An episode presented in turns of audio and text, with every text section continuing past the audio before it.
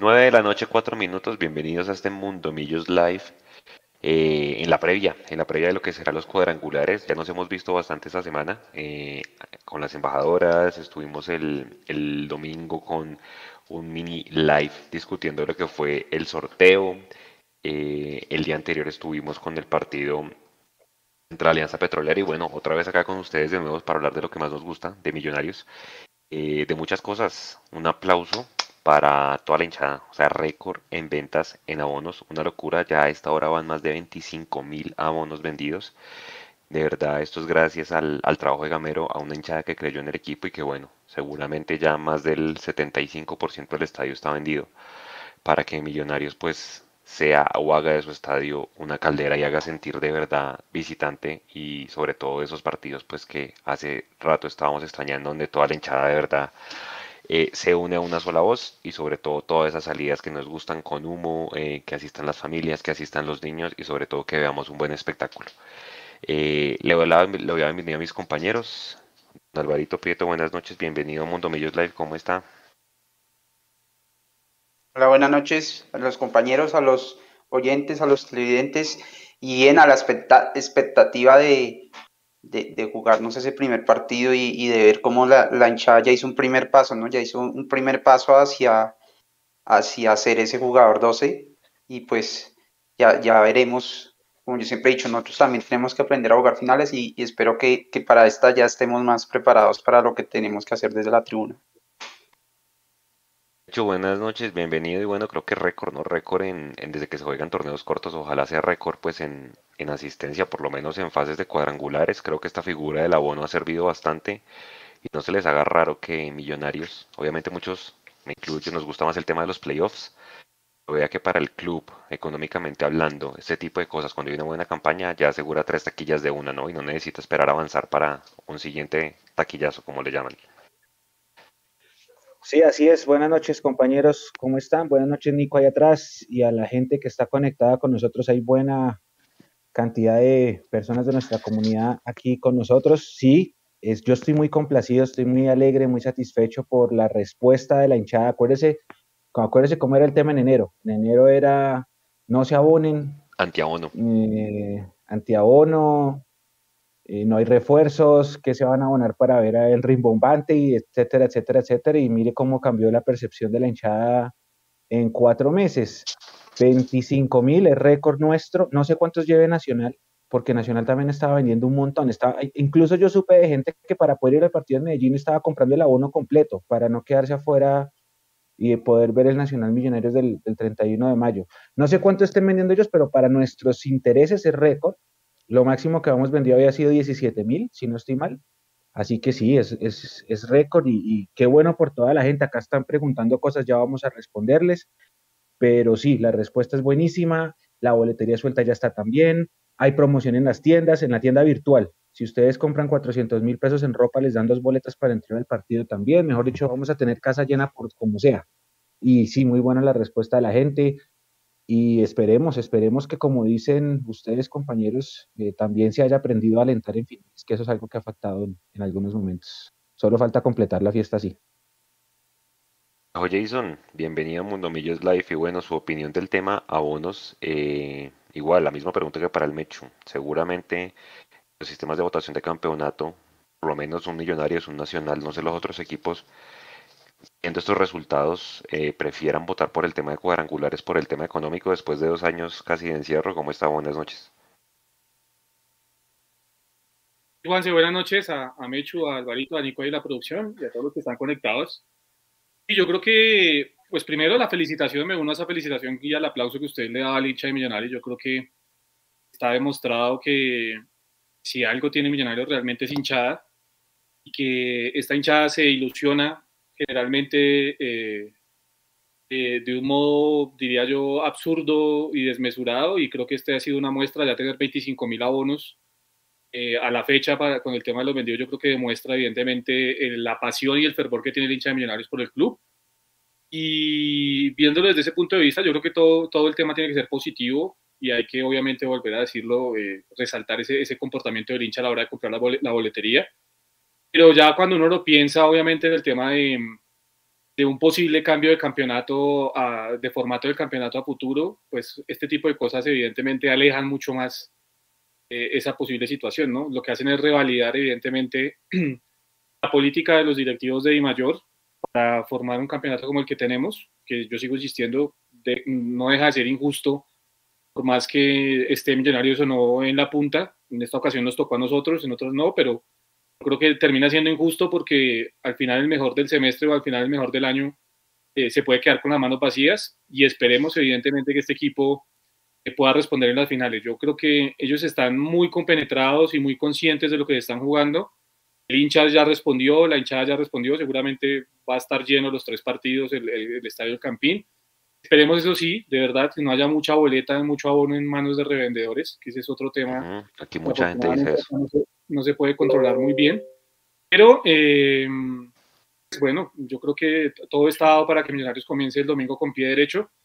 Y pues a la gente que va a asistir, evidentemente que el mejor comportamiento, porque pues se vienen cosas importantes para el club y no hay que dejarse llevar y desbordar obviamente por el, la tensión y por eh, la adrenalina del momento. ¿no?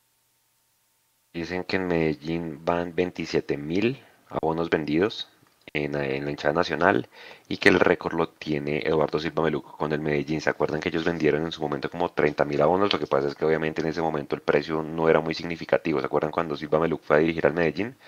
Que sacaron una super campaña. Claro, los abonos a mil. Sí, sí, sí, sí, sí, sí, claro. Exactamente. Pero bueno, nada, una, una nota y, pues ojalá, sobre todo lo que dice Jason, porque mucha gente aquí en el chat dice, ojalá de esos 25 mil, 10 mil no sean revendedores.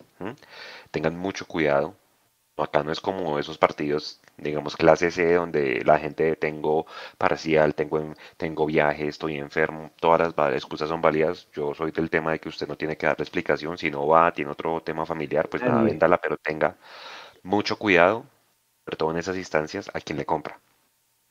Que por, por, de pronto encontrar 10 mil, 20 mil, 50 mil pesos más barato que en taquilla, usted compra a una persona que ya lee ese mismo código a otras tres y pues es un dolor de cabeza para usted, ¿no? Entonces tenga mucho cuidado en finales, sobre todo pues trate de, comprar en, tu boleta. Entiendo, Mechu, que, que, la, al principio la, la, plataforma estuvo caída, no dejaba recargar y demás, pero bueno, creo que ya se solucionó el tema y ya la gente pues pudo hacer su, su, su recarga y de verdad hizo el esfuerzo, porque es un esfuerzo. Yo conozco mucha gente que hizo el esfuerzo que no se pudo abonar en temporada regular y de verdad hizo el esfuerzo pues para abonarse y eso es lo importante. Ah, que sí, que, que no se tuvo un precio diferencial con los de abonados desde enero, pues a todos nos hubiera gustado, pero hombre, ya aquí es momento de que todos vayamos para el mismo lado, que, que alentemos y, que sobre todo esto sea una fiesta, porque es un cuadrangular, como lo decíamos el lunes, Alvarito, bastante jodido, bastante difícil, donde vamos a tener dos partidos seguidos de visitante, entonces pues Bucaramanga tampoco va a ser fácil y ya ahorita lo vamos a, analizar. Obviamente primero vamos a hablar de Millos. A la gente que le molesta que hablemos del Bucaramanga porque es el rival del domingo y lo analicemos, pues de una vez les digo, sálganse en media hora del live. Porque van a comenzar que no, que, que, que, esto es Mundo Millos, que esto no es Mundo Leopardo, Mundo Bucaramanga. Es nuestra responsabilidad hacerlo. Y lastimosamente. Entonces hay que advertir a la gente, vamos a hablar de Millos, pero hombre, también hay que hablar del rival porque viene con muchas individualidades, perdón. Entonces, muchachos, entrando en materia, eh, hombre, rival jodido Jason el, el domingo, ¿no? Eh, Pere, Juanse. Señor, señor, señor. Pere, usted entró, entró con los taches aquí al programa y no ha saludado a la gente. Venga, saludemos a la gente un poquito. Uy, Nicola, uy, no. Usted sí, Juanse, uy, no. Oh, Nico fue el primero que saludó allá, es que... no, venga, mire, mire que se, se reportan mucho en el chat últimamente desde desde todas partes del mundo. Miren, no, a lo bien, a lo bien. Dices que Ángeles, California, desde Duitama, Boyacá, todas las, muy pocos se reportan aquí a Bogotá, o sea, parece que el medio fuese solo de gente que no fuese de Bogotá, pero uno va y mira las estadísticas y nos ven muchísimas más personas en Bogotá. O sea, la gente que está afuera usa mucho Mundomillos para reportarse, que más que todo en estos momentos finales donde quieren volver a saber del equipo, cómo va todo, entonces pues bienvenidos todos los que están afuera y, los de Bogotá que siempre se conectan con nosotros, que no son muy activos en el chat. A ver, háganle también, dejen su palpito ahí para leerlos. Y, de verdad agradecido con todos los que se conectan con nosotros y a, y a, disfrutar de aquí en adelante que se vienen eh, partidos buenos, se vienen transmisiones sabrosas, llega mucha gente, interactúan en el partido todo el tiempo, entonces eh, bienvenidísimos aquí también a, a Mundomillos a vivir todos estos cuadrangulares. Bueno, aquí estoy leyendo desde todo lado para bolas, desde Madrid, Cundinamarca, desde Cali, desde Bosa, desde Anserma, Caldas, desde la localidad 10, desde Zona Franca de Fontibón, soy tolimense, hincha morir de Millonarios, desde Toronto, Canadá, mejor dicho, Villavicencio, a ver, saludamos desde donde están. Desde, no, esto mejor dicho, desde Mosquera, desde Zipaquira, desde Buenaventura, desde todos los lados del mundo. O sea, eso es increíble, ¿verdad? Un saludo a todos Suba, ¿no? por estar acá. Suba, ¿no? Suba, Cali, Soacha. Sí, ahí, los, de Bogotá se activaron y ya, ya, ya los vi más en el chat. Mire, Suba, Bosa, Engativá, Kennedy, Fontibón. Eh, ahí sí ya, ya se pusieron pilas. Exacto. Aquí bienvenidos todos, de verdad bienvenidos porque al final Millos es todo el mundo. Hay mucha gente en el mundo. Seguramente seremos 34 mil el, el, domingo, pero Millos es mucho más que eso. Mucho más que una tribuna del estadio, mucho más del, de toda la gente que tenemos la posibilidad de ir a verlo cada 15 días. Toda la gente que está en el mundo que por cuestiones laborales, familiares, alguna otra índole, pues no pueden, de verdad, pues están lejos de su equipo. De hecho, lo que vamos a hacer es una iniciativa el día domingo que nos envíen, porque sabemos que hay muchos grupos en todo el mundo que se reúnen. Entonces Australia, Orlando, Nueva York, eh, Argentina, que nos manden los lugares desde donde van a ver las en Bogotá también se reúnen y, en Bogotá, que nos digan desde dónde y nosotros hacemos la publicación para que la gente que quiera ir y quiera acompañar y se quiera sentir en familia, pues hombre, vayan y lo vean en conjunto. Creo que es una buena iniciativa porque al final nuestra responsabilidad como hinchas y medios es informar a la gente y, ¿por qué no? Un punto de encuentro para que la gente vea el partido en familia y sobre todo pues apoyen a la distancia. Bueno, listo compañeros, ¿por dónde arrancamos? Hay una cantidad de cosas. Voy a arrancar por, por, por el tema de Cortés. Cortés a mitad de semana se anunció que firmó a tres años. No sé, no me di cuenta Jason cuál es el representante de Cortés pero es de esta nueva ola que seguramente al igual que los Abadía, los García, los Ginás, pues hace un año firmaron a tres años, ¿no? Su opinión del tema de la firma de Oscar Cortés a tres años con el club. Bueno, yo creo que eh, resaltar evidentemente que se le ha renovado el contrato, es un jugador de los de proyección, ya mucha gente realmente eh, a nivel de Sudamérica ha preguntado eh, por el tema de Oscar Cortés. De hecho, hoy Álvaro estuvo con una gente del Zaragoza, equipo que obviamente también va a ser parte del conglomerado al cual pertenece Gustavo Serpa. Y allí le mencionaban el tema de, de Oscar Cortés. Eso quiere decir, evidentemente, que es un jugador que tiene una muy buena proyección, al cual están observando de muchos lados.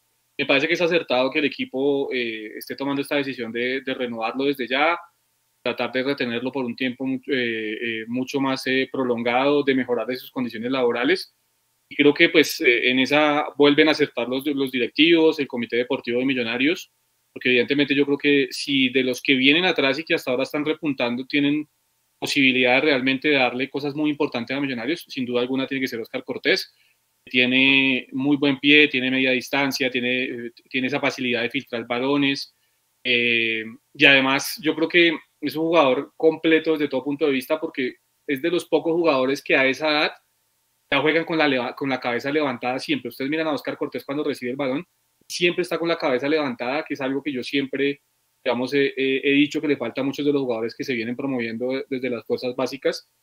Y Oscar Cortés es, digamos, eh, eh, opuesto a eso porque siempre realmente está muy atento a, a, todo lo que sucede a su alrededor, eh, con la cabeza en alto, la mirada al frente. Eso evidentemente marca lo que puede llegar a ser Oscar Cortés. Esperemos como siempre lo digo, que esté bien rodeado de aquí en adelante, que se la crea para bien, no para mal, y que pues obviamente termine de repuntar y dando cosas importantes para, para Millonarios. Se ha, se ha filtrado mucho, Alvarito, muchas hasta fotos, ¿no? No ve que le hacen el montaje a Daniel Ruiz con la camiseta del Porto. El mismo representante dice, sí es una opción. Eh, Serpa dicen, lo vamos a tener un poco más, pero pues uno no sabe. Mercado de verano. La idea, yo sé que en ellos es sacarlo de una vez a Europa Em, ¿Cree usted que Porto sea una posibilidad para Daniel Ruiz y que pueda, vamos a mantenerlo por lo menos hasta final de año? Mm, creo que el Porto ya tiene tradición de fijarse mucho en el, en el mercado colombiano, en los jugadores colombianos. Creo que en general les ha ido bien. Eh, ya estaba ya James, estuvo Falcao, estuvo Guarín, estuvo Mateo Uribe, estuvo Luis Díaz. Eh, entonces, no sería descabellado que ellos estén observando el, mercado colombiano y pues sin duda Ruiz eh, en, estos, en, este torneo ha, destacado bastante. Entonces, no, no se me haría raro que sí se fijaran en el jugador y, la verdad, ante una buena oferta de, Europa, creo que va a ser muy difícil retenerlo. Creo que el, jugador va a ser el primero que, le va a sonar la idea. Eh, seguramente no solo por, su, por, por, aumentar sus condiciones económicas, sino por la seducción de jugar en, en Europa, de un equipo que va a jugar Champions, por ejemplo. Eh, entonces pasar de jugar el torneo colombiano a, jugar fase grupos de Champions League. Entonces, eh, seguramente si la oferta es buena, eh, he leído en medios que en teoría dicen que pueden ser 5 millones de dólares. Creo que es una oferta muy buena, que dudo mucho que, que alguna de las partes vaya a rechazar. ¿Cuánto? Bueno, claro, es que el caso de Lucho Díaz es un tema distinto, pero, pero sí, 5 millones por lo menos para la edad que tiene Ruiz y arrancando y, y, por lo que tiene, si usted me pregunta a mí, pues yo lo mostraría en torneo internacional el otro año, pero Mecho, yo creo que tema de mercado de verano va a ser muy jodido, tanto con Ruiz como con Ginás. Creo yo que son los dos que tienen proyección ahorita para, para Europa. Pregunta rápida, compañeros. ¿Las ligas de, de Europa cuándo terminan? ¿Este fin de semana? La otro, máximo el otro. Después Champions, o sea, con Champions se cierra todo. La de la Champions es el sábado. Es el sábado. La liga, la liga cierran todas este fin de semana. La liga ya. es último, la última fecha. Están todas resueltas. No es la Italia. Y vuelven, ya y vuelven la pretemporada, y vuelven la pretemporada la segunda semana de julio. Están, están la mayoría que es cuando van a las giras. En Estados Unidos y a Qatar. Y la segunda semana de julio. Listo. ¿Cuándo, ¿Cuándo, empieza, ¿Cuándo empieza la segunda, el campeonato de las ligas en el segundo semestre? En agosto agosto con O sea que el calendario de FIFA no le pegó a ellos. Pero sí debería. Porque ellos, lo que van a hacer es comprimir en el primer semestre de ellos, o sea, en el segundo semestre de este año comprimen fechas, eh, paran en noviembre y, se reactivan nuevamente en febrero, en, enero, perdón, que es donde, donde generalmente ah, hacen ellos una, también y ahí vuelven a, acomodar fechas y arrancan otra vez hasta, hasta finales de mayo, junio, hasta junio, que realmente es cuando terminan las ligas en Europa normalmente. Ok, ok, ok. O sea que si hay una ventana grande para, para mercado de pases entre esta semana que se acaba y julio, en agosto. Sí, no, claro. Pues, de hecho, de hecho si mira, por ejemplo, casos como el de Julián Álvarez, pues ya desde hace dos meses está contratado para ir a Manchester City. Y así hay muchos casos acá en Sudamérica, ¿no? Que desde febrero, marzo, abril. Julián Álvarez se va ahorita ya a mitad de año. Es decir, sí. Este fue su, puede ser su último partido con River en Copa Libertadores, el de la próxima semana. Va a jugar, a jugar eh, eh, Julián Álvarez alcanza a jugar la fase de eh, octavos de final. Cuando se termine la fase de octavos de final, va a la pretemporada con el Manchester City, que creo está citada para el 7 de julio. Ahí ya tiene que aparecer Julián Álvarez con el Manchester City haciendo pretemporada, pero alcanza a jugar la próxima fase de Copa Libertadores con Ríos. ¿De qué depende? En este orden de ideas, de leer, Juanse que, que, que depende que pasen casos como el de Yacer Asprilla que se vende, pero dije, venga, que de seis más acá y arranca el otro año. ¿Dueño? Ok. Y de que, de que el en el equipo en el equipo al que va la posición esté cubierta. También puede ser. No, por eso, por eso. Eso es netamente el dueño de los derechos federativos en este ah, sí, claro. Del equipo dueño, ¿sí? Sí. Sí, sí, sí, sí, claro. O sea, del que compró, mejor dicho. Ok, ok. Y bueno, también en ese orden de ideas, si llega a haber una oferta del Porto, yo creo que sí se debe ir. ¿Y Ginás igual? Sí, yo creo. Es que Europa no, es diferente. O sea, un jugador sueña con eso. Y ahora, como está el boom de Luis Díaz y lo que pasó con Rafael Santos Borré, que ganó la, la Europa League, el jugador colombiano sueña con eso. Entonces también hay que pensar en eso. El jugador se va a querer ir. O sea, es diferente, es diferente, no sé, pasos de Ferreira, que fue donde se fue a jugar Barreto, al Porto. Ahora, Entonces... jugador, o sea, con Daniel Ruiz hay una, digamos, ventaja, entre comillas, por parte de Millonarios, y es que está recién renovado, ¿no? Eh, recién adquirido, de hecho, por el club. Entonces, en esta ocasión, más que el jugador quiera irse, realmente el que termina decidiendo es el club, ¿sí? El club es el que le va a decir, vea, Daniel, realmente nosotros le vamos a dar a usted la posibilidad de irse a Europa, pero no en este momento, y el club está en ese momento, o sea, está en la posición ahora de decirle, lo vamos a retener, no sé, seis meses más, doce meses más, eh, y esa, digamos, es la ventaja que hay con Daniel Ruiz, ¿sí? Evidentemente, yo creo que el jugador, pues si le llega una buena propuesta como la que se habla desde Portugal, pues él va a querer salir, pero va a estar en su patrono, en este caso el señor Gustavo Serpa, tomar la decisión de si es acertado dejarlo ir en este momento por un tema económico y un tema deportivo, o más bien eh, priorizar el tema deportivo y dejarlo por lo menos hasta final de año. Pero yo creo que, o sea, no, sé si tanto, o sea, si bien es cierto que tiene que estar de acuerdo el club para hacer eso, pues va a ser una posición muy complicada donde el jugador se siente en que se quiere ir y, se queda obligado, ¿no? Entonces, ese es un tema complicado ahí. Sería la primera vez que pase, ¿no, Alvarito? Que un club diga, todavía no lo dejo ir y punto. O sea, ya va a estar en el profesionalismo que tenga Daniel Ruiz, en caso de que esa situación se llegue a dar, ¿verdad? Sí, pues va a querer continuar con el mismo ánimo de Millonarios o simplemente pues va, a entrar en rebeldía y decir voy a estar aquí por estar y, simplemente voy a esperar que llegue mi tiempo para irme. Creo que ahí va a estar el tacto tanto del tema de la gerencia deportiva de Millonarios con el trato que van a tener con su representante, que seguramente va a apretar para, para la salida del jugador. Obviamente la capacidad de negociación que tenga Gustavo Serpa cabeza de la directiva de Millonarios para, para retenerlo, ¿no? No va a las palabras de Gustavo, el doctor Gustavo Serpa, pues evidentemente eh, la idea es detenerlo al menos hasta final de año. Es decir, ya se podría cerrar un negocio con el Porto, y pongamos vez el caso de River con Julián Álvarez, cierren el negocio, pero pongan una condición de que el jugador va hasta final de año y que en el mercado de pases de invierno, pues ahí sí Daniel Ruiz vaya a jugar en, Portugal. Esa podría ser una opción.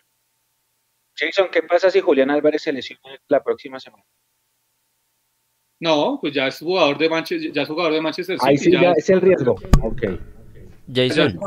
Ya, se pondrán de acuerdo entre el Manchester City y, el, y, River para mirar quién hace el tema de la recuperación, dónde se opera el jugador, todo lo que tenga que venir, pero ya es un tema, obviamente el jugador ya es del Manchester City.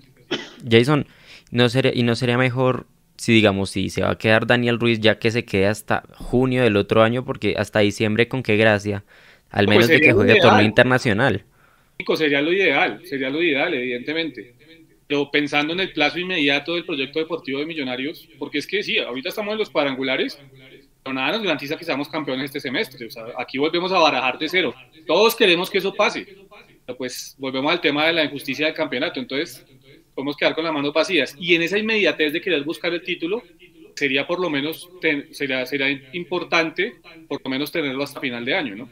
Por eso yo hablo del el mercado de invierno que pues lo más inmediato y lo más normal sería que se lo llevaran ahorita a mitad de año. Eh, Cali 1 al Luis Rey 0.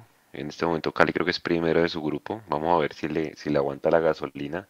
Juega en este momento Elkin Blanco en Always Ready y Gustavo Torres y en la banca está el gran Alex Rambal. ¿Quién se iba a imaginar que terminara jugando Libertadores? Está jugando, está jugando Santiago Mosquera. Estaba jugando Santiago Mosquera, sí señor.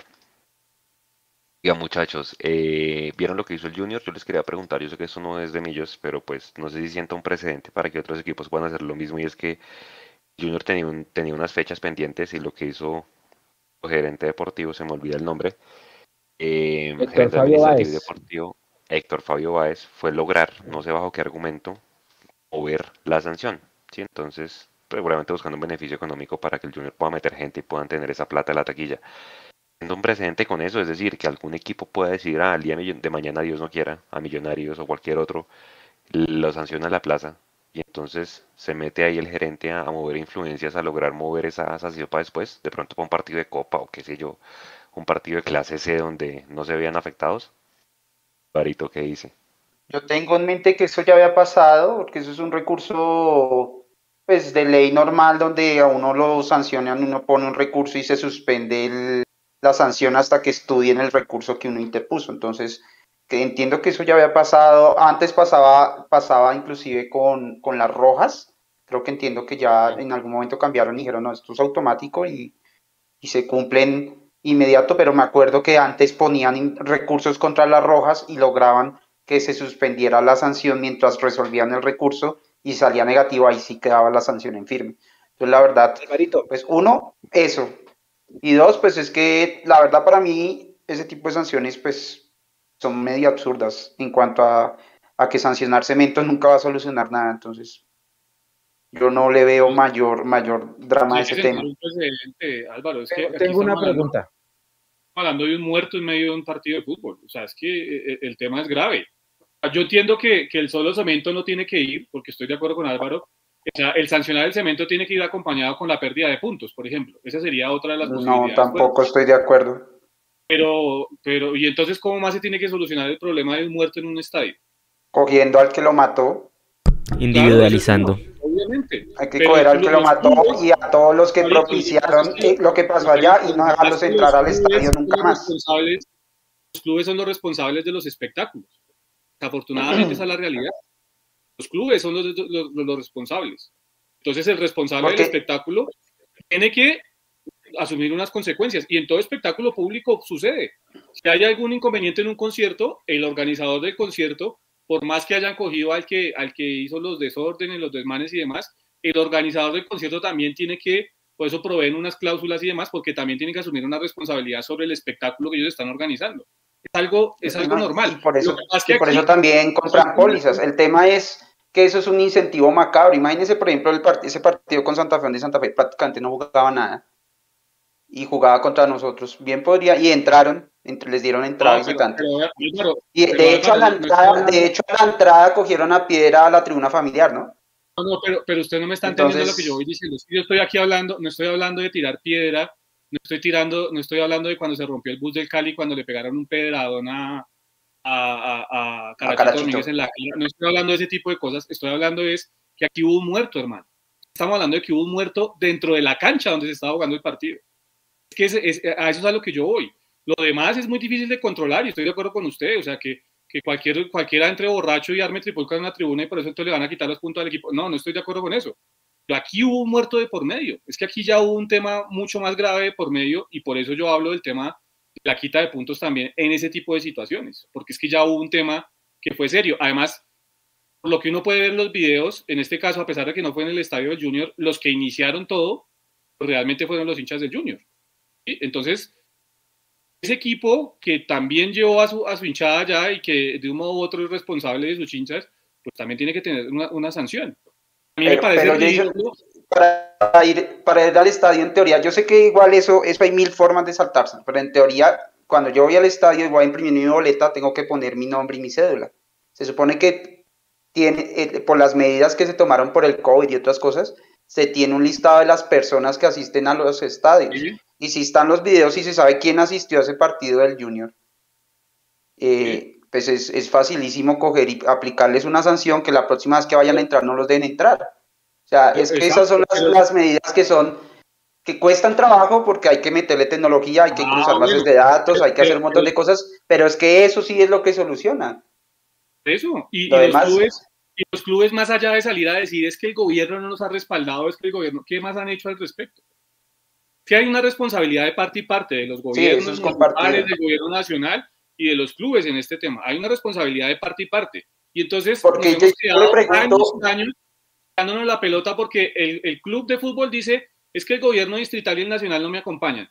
El gobierno nacional dice es que ya está todo requerido para que el gobierno distrital actúe. Y el distrital dice no es que el gobierno nacional no me ha dado las suficientes herramientas y los clubes tampoco se brindan. Y así nos han tenido dos décadas mal contadas y se siguen tirando la pelota. Voy al tema. Ahora, lo que me parece ridículo a mí es que haya un muerto de por medio, que no haya, que, haya, que haya unas sanciones y las sanciones duren dos o tres fechas y se olvidó el muerto y se olvidó todo lo que pasó y quitamos la sanción. A mí me parece eso completamente ridículo, porque es que estamos de, de vuelta favoreciendo a un equipo como el Junior que le quitaron la sanción y de un modo u otro se está viendo favorecido con este tema. Es que estaba leyendo la sanción, les iba a preguntar eso. Dice acá, en virtud de lo expuesto, el comité disciplinario suspende parcialmente la ejecutoria de la sanción impuesta durante seis meses. O sea, Junior tiene seis meses para pagar las fechas. Y en esta misma resolución a la América le pusieron dos fechas de suspensión de la plaza. Entonces ahora cualquier equipo que le suspendan la plaza puede decirle a Di Mayor, no venga Di Mayor, yo le pago el otro año. Cuando me toque contra Patriotas y contra, y contra Cortuluá pagamos ahí, pero déjeme porque es que a Junior le toca el taquillazo. Después de los partidos de Colombia, la taquillazo más importante en Barranquilla es Junior Nacional. Y después de Junior Nacional le toca a Junior Millonarios, que es la hinchada más viajera que tiene el país. Entonces están garantizando dos taquillazos el Junior y por eso, ah, bueno, venga, pedimos la, la, venga, aguánteme de mayor que yo le pago en octubre. Le pago cuando me toque contra Cortuluá. Eso es jugar, y, bueno, puede ser que en el reglamento esté, pero estamos jugando también. Eso es falta de seriedad. Ahora, la suspensión, la, pérdida de puntos, si, si hubo pérdida de puntos para la Unión, Unión era el responsable. Ah, por eso, por eso le dieron el partido la pérdida de puntos a la Unión. Esos puntos pasó el Bucaramanga, ¿se acuerda? Sí, Contra Bucaramanga también se metieron. y... yo digo, la pérdida de puntos tiene que ir acompañada, pero es que es ridículo que quiten una sanción de un momento a otro, Juanse. Acuérdese también, eh, como era ridículo en aquel momento cuando usted, cuando usted lo suspendían por liga o lo expulsaba por liga y usted terminaba pagando la, fecha de O sea, son, son vainas absurdas, viejo. Son vainas absurdas que pasan en nuestro fútbol y que no pueden seguir pasando si realmente queremos que esto crezca y si realmente queremos que esto sea competitivo. Porque después nos rasgamos las vestiduras diciendo, mire, es que a nivel internacional nos va mal, es que a nivel, pero, pero nos va mal porque nosotros mismos no somos serios. Y esa es una realidad. De acuerdo. Ahora, también, también si, si es, el Junior está apelándose a, una, a un artículo que está presente en el reglamento, ahí también vi esa del gerente deportivo Junior y de los abogados. Que está mal escrito el reglamento es otra cosa, pero pues se, avivaron y bueno, tendrán, para nosotros no sirve porque mucha gente ya tiene etiquetas compradas para Barranquilla por ese partido. Pero es ridículo, el tema realmente. Sí, sí, sí, eso sí, eso sí, hay un hueco grande en el bastante activos. Uy, está, está bueno el tema. A ver, eso pasa con Nacional, con Junior, con América, con Millonarios, se la aplican todas las de mayor. Esteban Ospina, dentro está dentro de la normatividad lo del Junior, desde que no supere las seis fechas de sanción y ya hayan pagado el 50% de la sanción. O sea, si está escrito, se pegaron de eso. Es como cuando se comete la infracción, ¿no? Entonces, o sea, esto, esto es igual, se copiaron de la infracción en el carro, ¿no? Eh, va, se presenta, hace el curso y paga el 50% del, del, comparendo. Esto es igualito, ¿no? Entonces pague el 50% de la sanción después miramos, miramos, porque es que yo quiero ver que le hagan cumplir las otras fechas de sanción. Miramos si cumple con las otras fechas de sanción, o si no, pues ya, ahí quedó. Quien dice robe y vaya a pagar cárcel después de que vuelva a atraquemos, o sea, unas vainas que... Sí, sí, sí, o sea, eh, usted cometió el delito... aquí sale más caro quitarse la camiseta celebrando un gol. Eh, eh, partir a un jugador, por ejemplo esas cosas son ilógicas en el fútbol colombiano, ¿sí? Que le meten una multa más cara al jugador que se quita la camiseta celebrando el gol que al que pronto deja fuera de las canchas ocho meses, un año a un jugador. Es más cara la sanción en ese aspecto. Y así es toda la lógica del fútbol colombiano. Una locura, una locura. ¿Se acuerdan de, ¿se Riascos una vez? Salió a decir algo que ayudaban a Nacional, que siempre que jugaban contra Nacional, a Nacional lo ayudaban y ta, ta, ta, ta, ta. le tocó salir a, le a mandar una, una, sanción de veintipico millones de pesos a Uber Riascos que le tocó salir a, a, rectificar lo que había dicho para que no le mandaran una sanción de veintipico millones de pesos por decir una verdad, porque en aquella época sí que se notaba la mano contra, eh, o sea, a favor de Nacional, porque ahora se nota, pero antes era mucho más notorio. Le tocó salir a Uber Riascos para que no le metieran una multa de veintipico millones de pesos. Ese es el fútbol colombiano, esa es la lógica del fútbol colombiano. Sí, sí, unas, unas huecos en el reglamento, una locura. Pero, pero es que, o sea, digo, viveza de, de, Junior, porque está escrito, ¿sí me entiendes? Se, se, pegaron de un, de un hueco en el reglamento y de ahí, de ahí se aprovechan. Entonces, imagínese. Sí, eso, eso también habla muy mal de nuestro fútbol. Una locura, una locura por salir del paso y después los chicharrones que quedan son estos. Oiga, listo, pues había que hablar del tema porque es un precedente y que seguramente ya los siguientes equipos van a, van a pelear. Vamos a hablar de millonarios, acuérdense que vamos a hablar del Bucaramanga para la gente que se molesta el tema. ¿Formación titular la misma que le ganó a Alianza, muchachos? ¿O qué harían? Ya me he hecho. Sí, sí, yo repito la misma formación. ¿Y son igual? Barito. Eh, no va, ah, no, mentira, sí está Vargas, sí, yo iría igual, igual, estoy pensando, sí, sí, sí, creo que sí, sí, esa es la, creo que la mejor nómina que podemos tener, eh, repitiendo de pronto un poquito lo que decía antes, en, ante un equipo que tal vez puede que proponga, pero que igual estando visitante va a tomar resguardos y, y tener los tres jugones ahí en cancha creo que, que es la mejor opción. Ok, Eh, cha, Pablo Vargas es el último partido antes de que se fuera, ¿no? O sea, al final ya se va y en teoría Juan Pablo Vargas estaría volviendo Mechu para el partido con Bucaramanga en Bucaramanga, ¿cierto? No, él volvería para la ida de la gran final. Ok, no sé, ni siquiera alcanza el último. Bueno. No, porque desde Qatar son dos vuelos, o sea, se va a demorar dos días en llegar.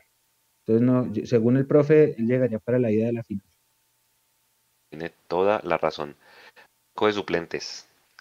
¿A quién meterían en este partido? Porque yo sé que el banco de suplentes, y seguramente lo vamos a hablar más adelante en los siguientes lives y en los terceros tiempos, yo de pronto el banco de suplentes lo variaría un poquito para ir a Barranquilla y para ir a, Medellín, pero para este de Bucaramanga, donde hay que ganar, porque acuérdense que dijimos que los nueve puntos se logran en casa, por allá sacamos en las redes, como le digo a Millos, cuadrangulares, y pues obviamente estamos hablando que el número mágico son 11, 12 puntos, ojalá, pues en, 2012 fueron 10 con punto invisible, pero eso depende mucho también cómo los otros rivales se comporten. ¿Cómo formarían el banco de suplentes, muchachos, ustedes y, la gente que está en el chat, eh, viejo Jason? Bueno, no, pues yo creo que, yo creo que teniendo en cuenta que evidentemente vamos a tener a Juan Pablo Vargas todavía, eh, que va a estar Omar Bertel como, como titular, yo creo que ahí podemos evidentemente volver a jugar la carta de, Andrés Murillo para, tener un seguro en ese aspecto, como lateral o como, o como central. Lo que quiero decir es que nos va a servir en las dos posiciones. Eh, Juan Moreno, mm, Andrés Murillo, la mitad de la cancha, pues obviamente tendría que ir Juan Camilo García como una de las alternativas. Ahí tiene que estar él, evidentemente. Andrés Gómez es otra de las alternativas. Ahí van cuatro. Valencia, seguramente. Jason. Tienen toda la razón. Contra Alianza Petrolera jugó Cuenú. El cambio será Ginas por Cuenú. Tienen toda la razón. No es el ah, equipo de Alianza. Tienen señor, toda, toda la razón. Pasó a todos, sí, señor. Sí, sí. Volvería Ginas, obviamente, a la titular. Eh, se me fue la paloma. Iván Andrés Gómez. Eh, Valencia. Estaban todos preocupados. Sí, sí, sí. Ah. Valencia el quinto. Eh, más puede estar Richard Selly. Yo me imagino que también va a ser una de las alternativas del profe. Seis. Y no sé, dejaría pensando en el otro, eh, pensando en el otro que pueda llegar a estar ahí en el banco. Son siete, ¿no? El banco de suplentes. Pero yo creo que por ahí va la línea del tema de los suplentes. Juber Quiñones quizá podría ser otra de las alternativas que tenga el profe ahí. Dice Mechu. Juanito, Andrés Morillo, Juan Camilo García, eh, si está Celis Celis, Guerra, 5. Va con Guerra. Jader 6 y, y Andrés Gómez 7. Con el asterisco de que mañana lo sabremos porque es rueda de prensa de cómo está Perlaza. Tiene toda la razón. Mal vestido. Ahora mal vestido. Montero Calvo. Ese es barito que haya. No voy con Jason. Yo creo que yo iría ahí, digamos, la diferencia está entre entre Cortés y, Quiñones. Yo iría con Quiñones. Creo que al tener los tres jugones ahí, Cortés de pronto para él no, no, tendría más en cuenta a Quiñones, que tal vez es esa explosividad por, banda que eh, puede llegar a faltar en algún momento o que nos puede ayudar ya a cerrar un partido, ¿no? Eh, Gómez entró, entraron Gómez y Quiñones, y no estoy mal en el último partido con Alianza y entraron muy, muy bien. Sobre todo Gómez, me parece que entró a romper ese, esa defensa que ya venía, ya venía pues, en ese desespero que tenía Alianza. Y, y, pues no se le dio el gol porque pues evidentemente le falta tal vez un poquito de mejor decisión, pero, pero creo que ese es, ese es uno de los revulsivos que pueden ser claves para este partido. Sí, sí, sí, ¿qué dice la gente, Nico? Veo que la gente está súper activa con el tema de la formación del banco de suplentes. Así es, eh, mire, aquí la, encontré porque cuando ustedes no nombraron a Ginás, yo sabía que algo faltaba y tampoco me acordaba que era, yo la estaba buscando. Ahí está la última nómina que, que tuvimos, eh, ahí está. Entonces, eh, Juan Moreno, Murillo, Cuenú, García, Gómez, Jader y Caballo, dice Gmail user aquí en YouTube. a ver, busquemos. Entró fue Cortés, no Quiñones, yo ahí, ahí estaba mal. Quiñones no estuvo ni en, ni en, el banco. Así es, sí, hay, que, A ver, ¿qué más dicen aquí? Bueno, Ginás, que Ginás. Em, buenas, buenas, dice Natalia Martínez. Hola Natalia. Aquí, a ver qué más dice. No puedo creer que con la campaña que tenemos no fuimos capaces de superar a Fluminense. Yo creo que ya, ya pasar la página de eso que hoy en día está casi eliminada la suramericana. Junior se pudo con ese equipo. Se desinfló Fluminense. Se desinfló. Alexander Rodríguez. Me sigue faltando un buen reemplazo de Bertel y más cuando se vaya Vargas. Saludos desde New York. Bueno, eso están diciendo aquí en el chat. Fluminense, voy a tirar una opinión impopular. Fluminense no lo ganó desde el mismo sorteo. Desde el mismo momento en el que desde la, el doctor Serpa dijo que, por ese rival me iba, iba, a contratar duro, ahí perdimos la sed. Desde ahí ya empezamos perdiendo No lo ganaron de camiseta y no lo ganaron de bolsillo. Yo sinceramente no creo que igual hubiera contratado duro si le hubiera tocado uno fácil, pero bueno. Bueno, ese es otro tema, ¿no? Sí, sí, esa, e, esa es otra conversación, pero o sea, con, lo que vi contra Junior, no tiene nada de ese flum. O sea, no sé si es que se le cabió la idea de. Es diferente, es diferente. Mire, mire, la percepción, mire, mire, Juanse, la percepción de todo el mundo. Nos tocó un cuadrangular bravísimo, pero usted escucha a todo el mundo y todo el mundo dice vamos a ser campeones todo el mundo tiene la, fe puesta en que, en que podemos sortear a Junior y Nacional, que son dos, dos de las nóminas más pesadas que hay. Pero cuando jugamos contra Fluminense, ese optimismo no está presente. Desde el mismo a, mí, a mí me parece que pegó en esa más la expulsión de esos Y eso, eso, digamos, llevó al traste un equipo que ya iba ganando, que podía tal vez eh, con la altura y con la presión que tenía en ese momento eh, haber terminado con un resultado inclusive mejor y yo creo que ahí se le hubiera caído un poquito la estantería y la confianza a Fluminense. ¿Qué pasó? Lo contrario. Nos expulsaron, nos dieron vuelta, cogieron ellos confianza, nosotros tal vez perdimos confianza y pues no pudimos hacer Oiga, nada. A todas estas, a todas estas compañeros, Fluminense quedó campeón del Carioca, que acá lo están mencionando, pero el Brasileirado también ya empezó, ¿cierto? En Brasil. Sí. Sí, empezó en mayo, sí señor. Ya, ya le digo cómo van. Y al técnico de Fluminense lo sacaron, a Abel Braga. Claro, a Braga. Duró mucho, ¿no? Todo duró. Ok. No, no sé. Duró desde diciembre. Desde diciembre. Fluminense va puesto 12 en este momento. Imagínese. ¿Quién es el líder? ¿Quién es el líder en Brasil? el líder es Corinthians. Corinthians. Corinthians, pero pues están, llevan seis partidos y están a cinco puntos. O sea, está más bien como parejo el tema. Están de 12, pero a 5 puntos, el primero. Aquí en el chat pregunta cómo es el equipo en, amarillas. Dicen lo siguiente: em, está Ginas con 5, 2 a 4, Perlaza 5, pero Perlaza pues ya las cumplió. Allá Andrés Ginas ya cumple, entonces puede volver. Sosa 4 es el más en riesgo, pero de ahí para abajo viene una cantidad importante con 3 amarillas, que seguramente es bastante probable que se acumulen a no ser que las cuiden.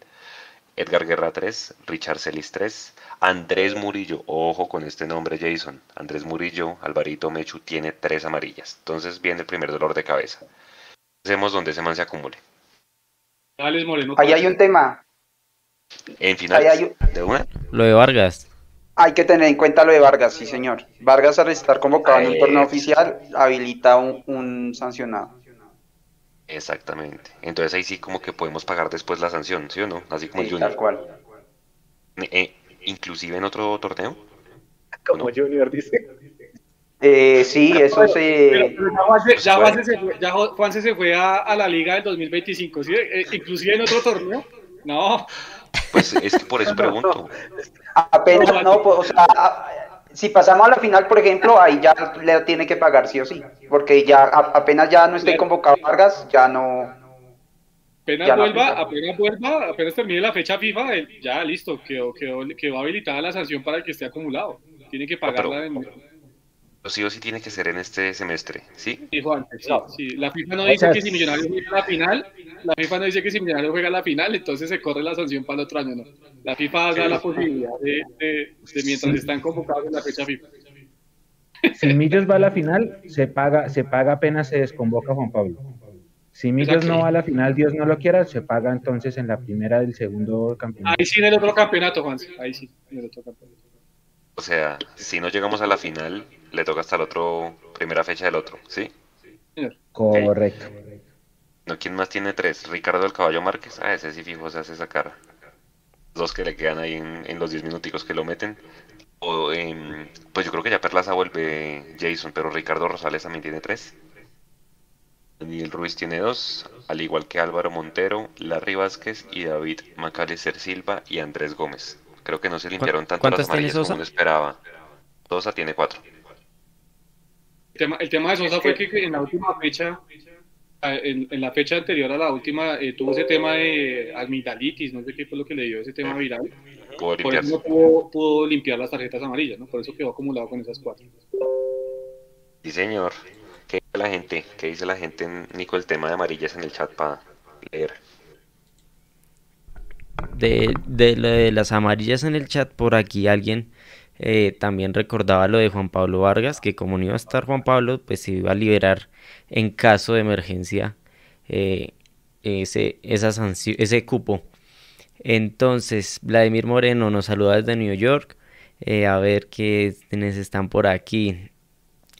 Julián Abril decía que lo de Fluminense se perdió por la expulsión de Sosa. Así, así nomás. Bueno. Iván Barrera, hay con qué, hay con qué ganar el grupo. Carlos Álvarez Sosa nos eliminó. Eh, lo tienen presente. Eh, que una pregunta. ¿Qué pasó con Cliver Moreno? Recibe y aquí y Andrés Felipe. Señor. Recibe la alta deportiva, un Cliver, ¿sí o no me hecho? Exacto. Vamos a ver mañana qué dice el profe porque en la rueda de prensa de pronto en esta semana ya hay cambios en esas decisiones, esperar a ver. Igual yo, igual yo creo que Cleaver ya va para el otro año, ¿no? O sea, es un jugador que lleva, ¿cuánto lleva Yo también creo que va para el otro año, por, justamente porque ahorita por el ritmo de competencia que se necesita en una instancia final, creo que no es para el otro torneo, querrán decir, ¿no? Mm. Sí, sí, para, el próximo para otro torneo, perdón, Alvarito, para otro torneo, bien. Eh, sí, porque es que sería inclusive contraproducente para el mismo jugador ponerlo unos cuadrangulares y puede que tenga un mal partido y entonces ya no es el anhelado Cliver Moreno, sino el sacrificado Cliver Moreno, ¿no? Así somos nosotros. Entonces yo creo que ya de Cliver, esperarlo hasta el otro semestre y, ahí ya que haga bien su pretemporada, todo el tema de lo que se, que se ponga físicamente como tiene que poner, el otro semestre ya va a empezar a contar con él. También creo eso. Oiga, muchachos, hay, hay, gente preguntando sobre, esto es, esto es nuevo y ahí se ven los 25 mil abonos. Están haciendo varias preguntas acá en el chat, personas que seguramente se abonaron por primera vez para finales ahorita que no sabían cómo se manejan los abonos. Están haciendo, particularmente hay dos preguntas, entonces voy a aprovechar. La primera, están preguntando cómo se, obtiene lo de la boleta. Entonces hay que decirles, antes de cada partido, el día anterior, eh, desde la página de tu boleta de mi perfil, que eso es como millonarios.tuboleta.com slash account, algo así, la vamos a poner en las redes, ahí sale la lista de boletas para descargar. Entonces uno pica ahí, si usted por, cada uno, que uno tenga, ahí salen las boletas para imprimirlas. Cuando las vayan a imprimir, les van a preguntar quién es el beneficiario. El beneficiario es la persona que las va a usar. Si las, si las van a usar ustedes, entonces pongan sus datos, nombre y cédula. Si, por ejemplo, en mi caso, yo tengo dos abonos, pero mis abonos los usa mi familia, entonces yo pongo los datos de mi hermana, los datos de mi sobrino, cosas así. Eh, y entonces con eso descargan las boletas y las pueden llevar. Eso para los abonados se les va a habilitar y si no, se le, y si no tienen ese link, al correo les van a llegar el link para descarga un día antes del partido, a veces dos, pero generalmente es desde un día antes del partido. Se puede imprimir el mismo momento en el que van hacia allá.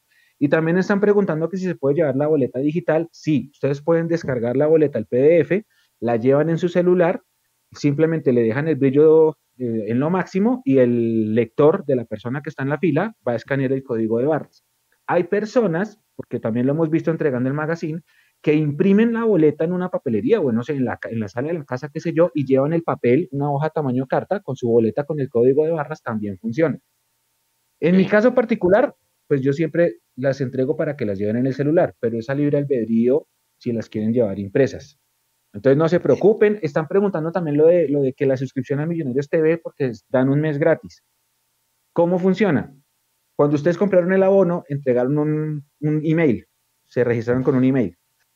Como la venta de abonos va hasta el domingo, el día lunes van a empezar a llegar correos a ese email registrado para aplicar la promoción en la página de Millonarios TV. Entonces va a ser como ingresa a la página con este código, digita tu, con tu correo electrónico que está en nuestra base de datos, crea tu usuario, crea tu contraseña y ahí, al cruzar ese correo con la base que tienen, a les, les, empieza a aplicar la promoción. Tengan paciencia que desde el lunes empiezan a llegar esos correos. Ahora sí, Juanse. Muchachos, y la gente que está en el chat también que, que nos responda. Lo vivido. Ah, bueno, otra pregunta. Otra pregunta. Eh, que si la, la, venta de abonos va hasta, ¿hasta cuándo la venta de abonos va hasta el domingo? Ustedes pueden comprar su abono hasta el mismo domingo. Ok. Muchachos, obviamente es harto volver a revivir épocas hartas, pero pues toca.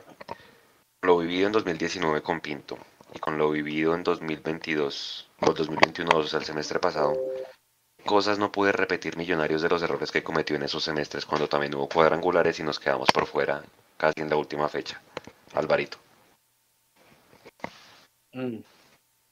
Eh, pues yo creo que lo primero es eh, no, digamos, no pensar que solo de local eh, se puede hacer la tarea, tal vez. En ese cuadrangular entiendo que antes del último partido fuimos a, si no estoy mal, a Santa Marta, si no estoy mal. y pensamos que empantando allá podíamos llegar acá y, y resolver de local y creo que eso fue un error. Creo que allá hubiéramos podido buscar un poquito más y habernos traído esa victoria, haber asegurado más. Entonces, uno de los errores creo que es no pensar que solo de, local se hace la tarea, hay que hacer, tratar de hacer la tarea de visitante. Eh, y, si tenemos posibilidades, pues lo que pasa es que ahorita el calendario que nos tocó en este, pues no sea tanto para eso, porque pues eh, si nos hubiera tocado de pronto ir a buscar eh, los puntos a Bucaramanga, ah, no en la última fecha, pues eh, estaría aplicando un poquito más el ejemplo, pero, pero creo que es eso, es tal vez por ese lado y, creo que y, parte de lo que yo decía de, saber jugar finales, eso lo, tiene que hacer el equipo y la hinchada en ese último partido y en general no podemos jugar ni alentar con miedo. No podemos estar pensando en que, no podemos pensar en que si perdemos vamos a perder lo que pasó, lo que hicimos este semestre, sino tenemos que estar pensando en que, en que siempre tenemos chance de ganar. Porque cuando en ese partido de la esa última fecha, cuando nos empataron, el, miedo nos entró a todos, a la tribuna y en la cancha. Y eso no puede volver a pasar. El, fútbol, y ya, y este, y este año se ha demostrado mucho más con lo que pasó en la Champions, Fútbol siempre da chances y siempre hay que creer hasta el final y eso lo tenemos que aplicar en la cancha y en la tribuna. Creo que esas son las dos cosas que yo diría que tenemos que, no cometer. Estoy de acuerdo. ¿Qué dice Jason? ¿Qué errores no se pueden volver a repetir de esos dos episodios anteriores? Eh, primero el manejo del grupo tiene que ser impecable y creo que en eso no tenemos, digamos, riesgo con el propio de Alberto Gamero. Algo, algo muy extraordinario. Yo creo que si algo ha demostrado el profe es que tiene muy buen manejo de grupo, a diferencia de lo que le pasa aparentemente al profe Pinto, y que por, por alguna razón siempre, siempre suceden cosas con, con sus grupos. Eh, esto no pasa con el profe Alberto Gamero, y yo creo que ya basados en ese tema, eh, ya hay un terreno muy ganado al respecto de, de, esas campañas que usted mencionaba. Lo otro que no puede pasar, evidentemente, es, primero, eh, mirando ya el registro que usted hacía de tarjetas amarillas, ganarnos tarjetas amarillas tontas, que a veces solemos ganarnos esas tarjetas amarillas innecesarias. Creo que ahí también hay que ser un poco más serios y más justos en el tema. Lo otro que no puede llegar a pasar, evidentemente, es que los líderes del grupo, los de experiencia, escondan y no pidan la pelota. Creo que es, es el momento para que ellos realmente demuestren por qué son llamados a ser los referentes del equipo. Y hablo de Macalister Silva, y hablo del mismo Andrés Ginás, y hablo de Juan Pablo Vargas, Hablo del mismo Eduardo Sosa, que por ser extranjero hay que exigirle mucho más que lo que se le exige a los nuestros. Hablo de Larry Vázquez, generalmente o básicamente de ellos. Eso sumado obviamente a Álvaro Montero. Ellos son los llamados a aparecer en estas finales para que Millonarios pueda dar ese salto de calidad que necesita y pueda llegar a, obtener la estrella 16. Mecho, que no podemos repetir de esos dos episodios y la gente que nos diga también que no podemos repetir de esos episodios anteriores y ya lo leemos. ¿Cuáles son los episodios de los que estamos hablando? El de 2019 y... El del año pasado, el semestre pasado. Yo lo voy a meter, yo lo voy a meter el de 2003 y lo voy a meter el de 2007. ¿Qué no, debe pasar? Que, que regalamos los puntos en casa. Fácil. Pero es que, en el 2003 fue en casa contra el Cali. Perdimos de partido. ese equipo, usted habla con los jugadores de ese equipo y dicen, no, nos explicamos cómo llegamos hasta allá. Los mismos jugadores lo dicen, ¿no? Sí, sí, sí, sí, no, está bien. está bien. yo, lo saco, yo lo sacaría porque es, es, es, un caso excepcional. La del 2007 se la compro, es así. Lo que pasa es que ese día de las pelotas fue un patadón en las pelotas muy bravo. Mire, sigamos, sigamos. En el, 2000, en el 2007 nosotros perdimos en la primera fecha contra el Huila, que le acabábamos de ganar 3-0 el sábado previo al Día de la Madre. Nos tocó jugar contra el mismo equipo en la primera fecha del cuadrangular que perdimos con gol de Freddy Montero. Ese partido, ese partido fue el que costó la eliminación de ese cuadrangular. ¿Listo? Un año antes empatamos con Cúcuta acá en Bogotá. Oh. Ese empate nos costó. En el 2013 empatamos con Cali en el 2003 empatamos con Cali y terminamos con un punto menos que Santa Fe. Por no ganarle al Cali. Y, sigo. En el, 2000, en el 2012 nos salvó el punto invisible porque empatamos con Junior aquí. Acuérdese. ¿Qué pasó en el 2019? Perdimos con América aquí de locales. ¿Qué pasó en el, año, el año pasado? Empatamos con Tolima de locales. Sí, señor, tiene toda la razón. En casa se fue. análisis. Ahí está. Aquí, en el chat. ¿Qué, hizo, ¿Qué hizo el Millos de Lunar en el 96? Ganó los tres en Bogotá y fue y le ganó Nacional. Que no quedó campeón porque el sistema de campeonato premiaba al Cali porque hizo un campañón, es otra cosa. Y hay otro detalle. En ese cuadrangular, en la primera fecha, Millos jugó contra el América y América puso la nómina mixta en Cali y perdimos. Si hubiéramos sacado al menos un empate contra ese, porque América estaba jugando la final de la Libertadores contra River. Si hubiéramos sacado al menos un empate en ese partido, éramos campeones. Pero bueno, el tiempo no puede volver atrás. Pero importantísimo respetar la casa. El cuadrangular del 97, que lo pusimos hoy. En la primera fecha empatamos con Bucaramanga y perdimos por penaltis. ¿Qué pasó en la última fecha? Que nos faltó un gol contra el Tuluá, porque el Bucaramanga fue y le metió cuatro al Junior, como le metió tres al Pereira el pasado fin de semana. Cosas que pasan. Hacían ese análisis que es que qué curioso que el Pereira, cuando pasa el América, ¿se acuerda Jason? El semestre pasado que nadie le tenía fe al América y preciso tenía que meter un poco de goles contra el Pereira y se los mete. Ahora otra vez el Pereira siendo juez del Bucaramanga y 3-0. Bastante, bastante sospechoso, ¿no? El, el, tema. Así como el tema que voy a tocar a continuación es el tema del, del que sobrescribió Leandro. Una casa de apuestas de por medio y precisamente ya Mucha gente decía que Win ya tenía el sorteo listo. ¿Ustedes creen, hilando muy delgado, que eso ya estaba listo desde antes?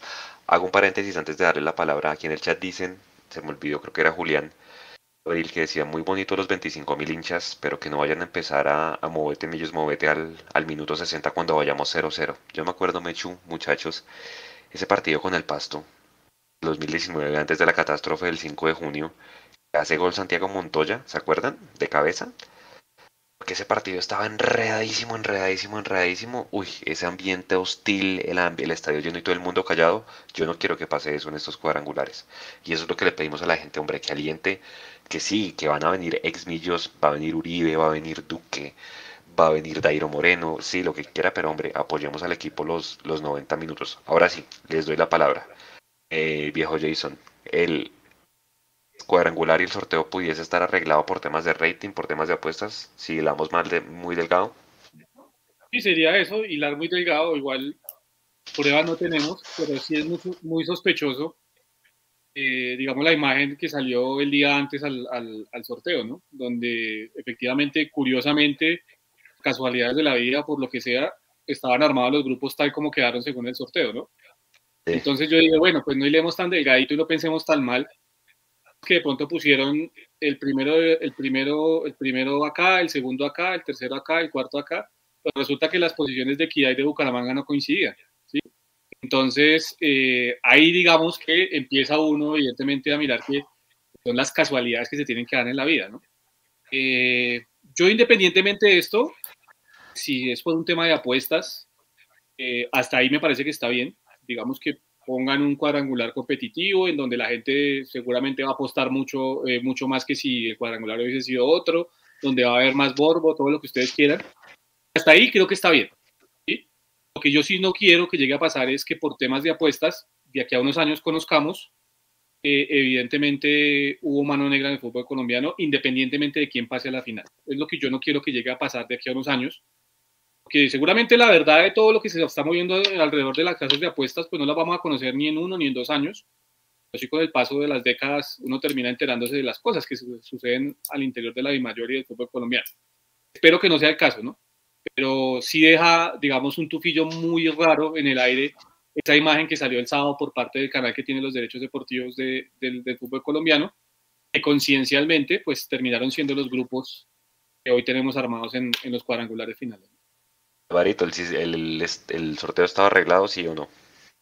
A mí me pasó parecido a lo, que decía Jason. Yo vi la imagen y dije, no, pues, mire, analicé como los cuatro primeros y dije, ah, eso está impares a un lado y pares al otro. O sea, están organizados por la tabla. No, no me analicé al final. Después, cuando acabó el sorteo y siguieron con la olla, yo miré la imagen y me di cuenta que justamente los últimos estaban volteados. Y me acuerdo mucho que yo en, fue con la banda del sticker les escribía.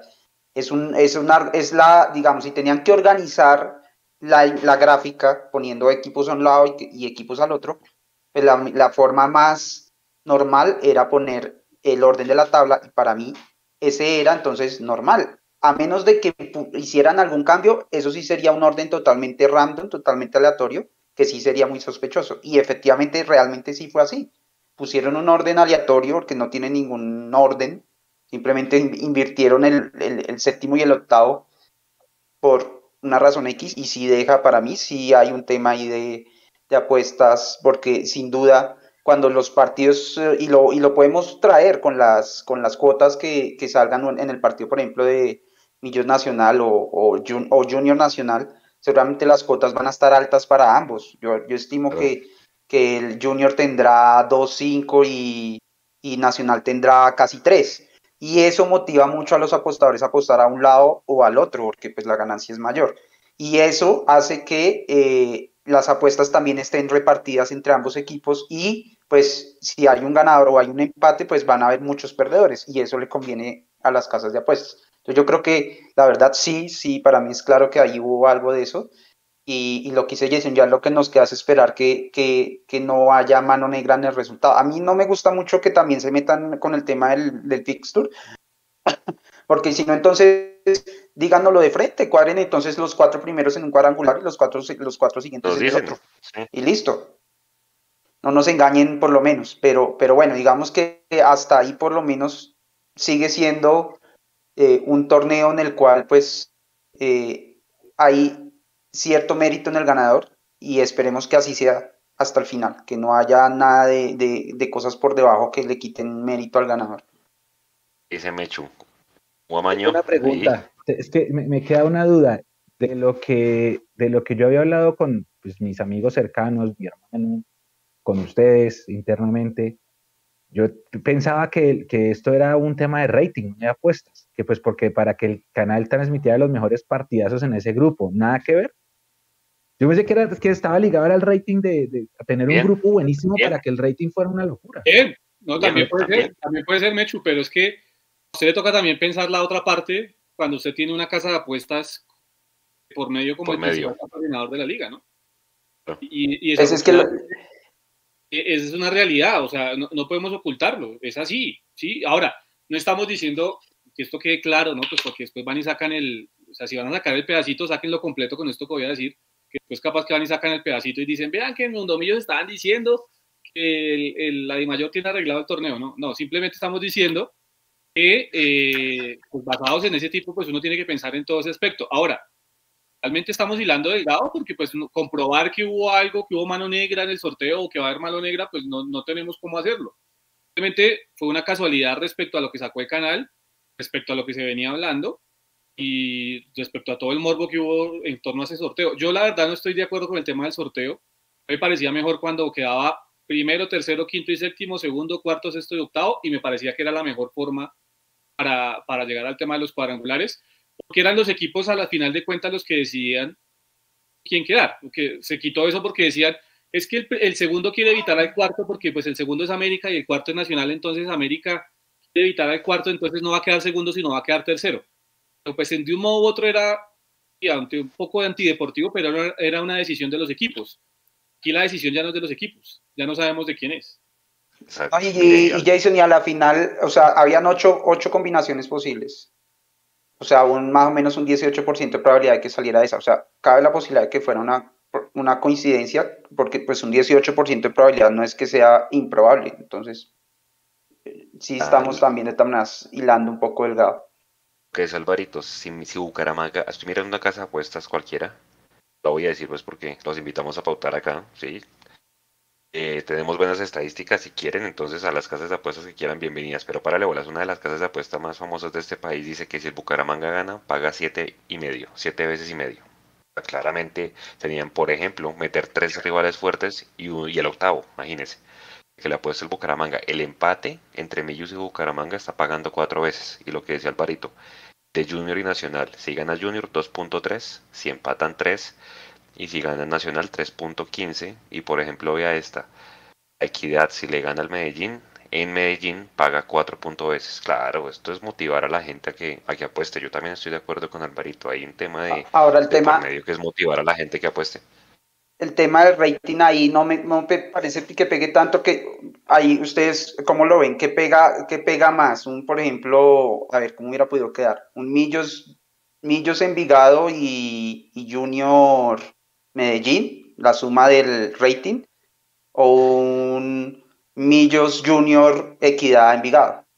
Porque es que si bien dejaron un, un grupo muy, muy taquillero y con buen unos partidos, el otro grupo tiene unos partidos que de pronto no les va a dar mucho rating. Entonces ahí es donde yo no veo el rating. Digamos que a la final lo que le conviene a Win para el rating es que estén los, los, los que prenden televisores y eh, casi todos están. Por eso, lo único que no pudo hacer, la única combinación que no podía darse era Medellín en el mismo grupo con Nacional. Que esa era la otra combinación taquillera, eh, perdón, eh, de rating que, que, que daban los ocho clasificados. No está América, no está Santa Fe, bueno, Santa Fe no es que prenda mucho, no está América. ¿Quién es el otro que prende? No está el Cali. Ah,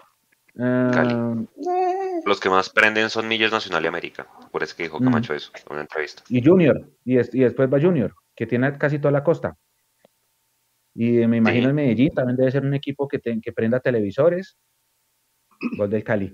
Eh, pero sí, ahí va. Ahora, yo sí, pues mi, mi opinión personal desde este humilde espacio eh, es que a mí no me parece bien eh, que, se, que se den ese tipo de, conflictos de intereses porque justamente empiezan esas suspicacias, por ejemplo, las casas de apuestas, por ejemplo, cuando estaba Postobón, eh, por ejemplo, ahora que, que, Amber Capital es dueña del grupo Prisa y el grupo Prisa es Caracol Radio, entonces Caracol Radio tampoco podría ser, ni, ni diario, cosas así que, generen conflicto de interés, creo que le quita transparencia a todo.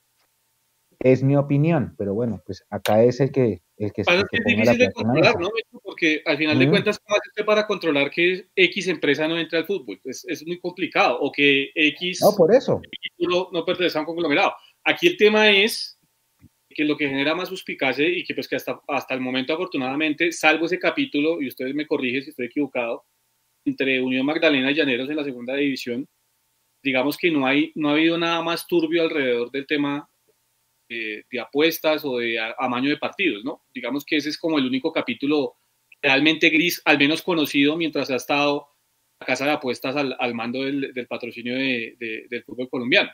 Digamos que en ese aspecto pues, no hemos estado blindados del todo, pero no, no, hemos tenido escándalos, por lo menos por ahora. Pero cuando usted tiene una casa de apuestas, evidentemente, como el mayor aportante a, al, negocio, pues obviamente esa casa de apuestas también necesita réditos. Esos réditos van de la mano del rating o van de la mano de cómo se vaya desarrollando el fútbol. Y, no es que metan la mano siempre para que tengan que avanzar estos equipos o demás, sino que simplemente ellos van a sacar ventaja de la situación que se esté dando y creo que aquí pues evidentemente hay un cuadrangular en el que tienen muchísima ventaja, que pues genera mucho morbo tener a equipos como Nacional, Junior y Millonarios en un mismo, en un mismo grupo. O sea, es, es y, lo que les mencionaba, el, semestre pasado estuvo, fue Nacional Cali Junior, si no estoy mal, en el mismo grupo, ¿no? Si Dairo Moreno marca dos goles, si Dairo marca al menos dos goles, 34 veces la apuesta, ahí verán. si David este domingo. sí, si David McAllister marca, 3.3, Juan Carlos Pereira 3.3, ¿no? Y ahí uno se puede, pucho, usted sabe que esa vaina es lo más eh, ambiciosa que hay y eso es de adicción. O sea, usted mete la primera vez y hágale, y hágale, y hágale. Entonces gana un poquito y quiere ganar más. Entonces, eso es un negociazo. Pero bueno, muchachos. Juan se eh, dio todas las apuestas y dice, no apuesten, háganme el favor. Antojo a todo el mundo. Antojo a todo el mundo y, se fue. Pero los pica, primero los pica y después dice, no, no lo hagan. Ya, sé, ya sé por qué Juan se sabe tantas estadísticas de millonarios. Sí, claro. ahí va, ahí va cayendo, Juan. Ah, claro, no, no, precisión de centros, no sé qué, duelos ganados, ya sé por qué, por dónde va esa cosa. Está haciendo ah, sacando unas estadísticas para la página, ya hablamos, mentiras, ya Aquí dicen lo del arriendo a que Daira se golpe. Aquí ya la gente está, está antoja de, apostar. No, pero pues, hombre, eh, al final ese es el negocio de las casas de apuesta. ahí estaba viendo Mechu que el, el, gol del Califa asistencia de Harold Santiago. Desborde por izquierda y John Vázquez 2-0. Imposible que se dejen empatar contra ese equipo que no tiene absolutamente Nada como no tiene el, nada. Como el Always Ready, sí, señor. No tiene. Oiga, eh, compañeros, hay otro, otro detalle ahora que ya antes de entrar a Bucaramanga, otro detalle. Hay que tener en cuenta un detalle más y es el calendario. Dije la palabra detalle como cuatro veces. El calendario nuestro es muy fregado en la primera vuelta. Sí. La parte más difícil del calendario son las fechas 2 y 3. Cinco puntos toca hacer.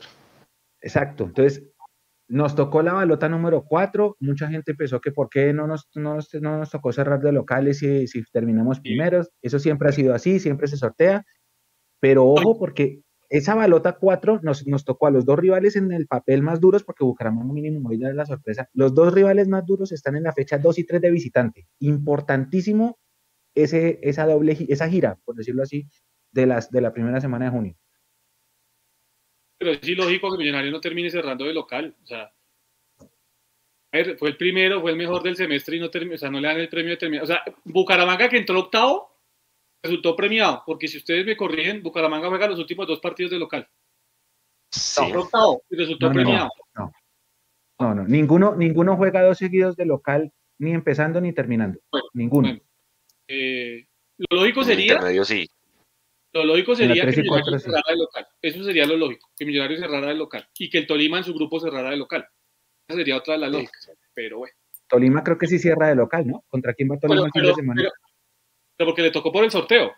sí, sí, claro. Sería que quedaran sembrados para cerrar de locales. Ya, se acabó, se acabó la discusión. Contra Envigado van.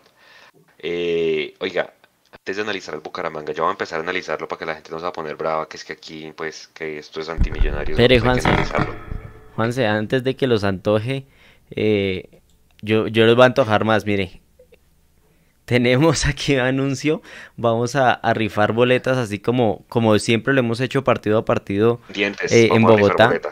Pero porque, porque, no, porque aquí no tienen que apostar nada. Solamente tienen que ir a, a, nuestro Instagram, ya está publicado si quieren, si quieren participar, entonces vayan al Instagram y, y, saludar a Felipe, a Felipe Hernández de Lima, que gracias a él hay una boleta más para, para los seguidores de Mundo Millos. Entonces, un abrazo para y Andrés Felipe. García. Y Andrés, García, que, también está aquí conectado, claro. Con dos abonos más que como siempre vamos a rifar partido a partido. Eso es, eso es gracias a la gestión de Andrés García. Hay que agradecerle. Gracias a la gestión de Andrés García, de Felipe, que también siempre se conecta con nosotros. Felipe, que, que me recibió allá en Lima y siempre está pegado con nosotros. Eh, sí, pues dijo, no, no puedo ir a los cuadrangulares, eh, pero sí quiero tener mi silla en, la, en una posible final. Entonces, eh, que los hinchas que, que, están aquí conectados con Mundomillos participen y, y ojalá se la ganen. Y ya participen, participen, porque obviamente... Sí, sí, sí, agradecerle a Andrés, agradecerle a Felipe, muchas gracias por ese. Un grande Felipe. Y también hay que mencionar algo, Jason, nadie te garantiza que llegas a la última fecha con, con opciones. O sea, yo te la compro si es en un playoff, si cierro local. Pero en unos cuadrangulares, no. O sea, ¿quién te garantiza? Hemos cerrado de locales en el 2019 y perdimos. Sí, listo, Mechu. Y en el 2003 cerramos de visitante y perdimos. Claro, estoy hablando de eso, no estoy hablando de que garantice. O sea, no nos garantiza nada haber quedado en el grupo con Equidad y con Envigado y tampoco nos garantizaba ser finalistas. Esto es así. Pero la lógica, digo yo, si usted quiere realmente darle un premio al que fue más regular en un sistema de campeonato injusto como el que tenemos nosotros, Si usted quiere de un modo u otro premiar, más allá del punto invisible, al que fue más regular durante todo el torneo, pues déle la chance de finalizar por lo menos en condición de local con su gente. Lo lógico es que llegue a la última fecha con posibilidades de clasificar, porque si usted fue el más regular durante el año, pues lo más lógico, vuelvo a decirlo, lo más, lo más lo que más podría llegar a pasar, digamos, la tendencia sería que ese equipo llegue con, con a la última fecha de los cuadrangulares con posibilidades de clasificar. digamos, sería mantener la tendencia. Eso no garantiza, evidentemente, que Millonarios termine como local, no garantiza que va a pasar a la final, eh, que va a ser el primero del grupo. No, no garantiza nada. Pero como sistema y espíritu de campeonato, debería premiarse esa situación. Eso es lo que pienso yo al respecto. Yo, quiero reclamar una victoria semanal fuerte porque ganarle a Mechu de memoria es fuerte. En 2003 no cerramos de local. En 2003 cerramos el, Ojo, Alvarito. Mercedes dijo 2003. No, no, no, el 2003 cerramos de visitante. No, no, no, no, no, espera, pero Mechu en 2003 dijo fue que perdimos los. Yo dije que cerramos de visitantes. Hey, time out, Alvarito. Tranquilo, sí, tranquilo. Sí, sí, sí. sí, sí. Dijimos, me, perdimos los puntos de local. Eso fue lo que pasó en el 2003. Exacto. Sí, sí, sí. sí. Mm. sí pero cerramos en, la fecha 5. Aún con opción, ¿no? Porque ganando en Santa Marta todavía creo que había opción. De hecho. Pero pues, sí, ganábamos. Y, sí. Caímos y, completamente. y perdía con Pasto. Nos caímos completamente. Señor. Bueno, señores, antes del Bucaramanga, como mentiras de una vez entremos a analizar, cuatro exmillonarios vienen con el Atlético Bucaramanga. Carlos Senao, entonces, una alerta y pilas con las faltas a borde de área, por favor, muchachos. Eh, pues por tema tiro libre, titular central, Cristian Subero, arrancó delantero y titular. lucharon tanto para atrás que ahora es lateral derecho. Eh, Sherman Cárdenas, que está en su mejor momento y ya vamos a ver por qué. Eh, y pues Dairo Moreno. Entonces, cuatro ex millonarios. Del lado de Millos no hay ningún ex Bucaramanga, creo que no, no. Estoy mirando y ninguno es ex Bucaramanga. Bueno.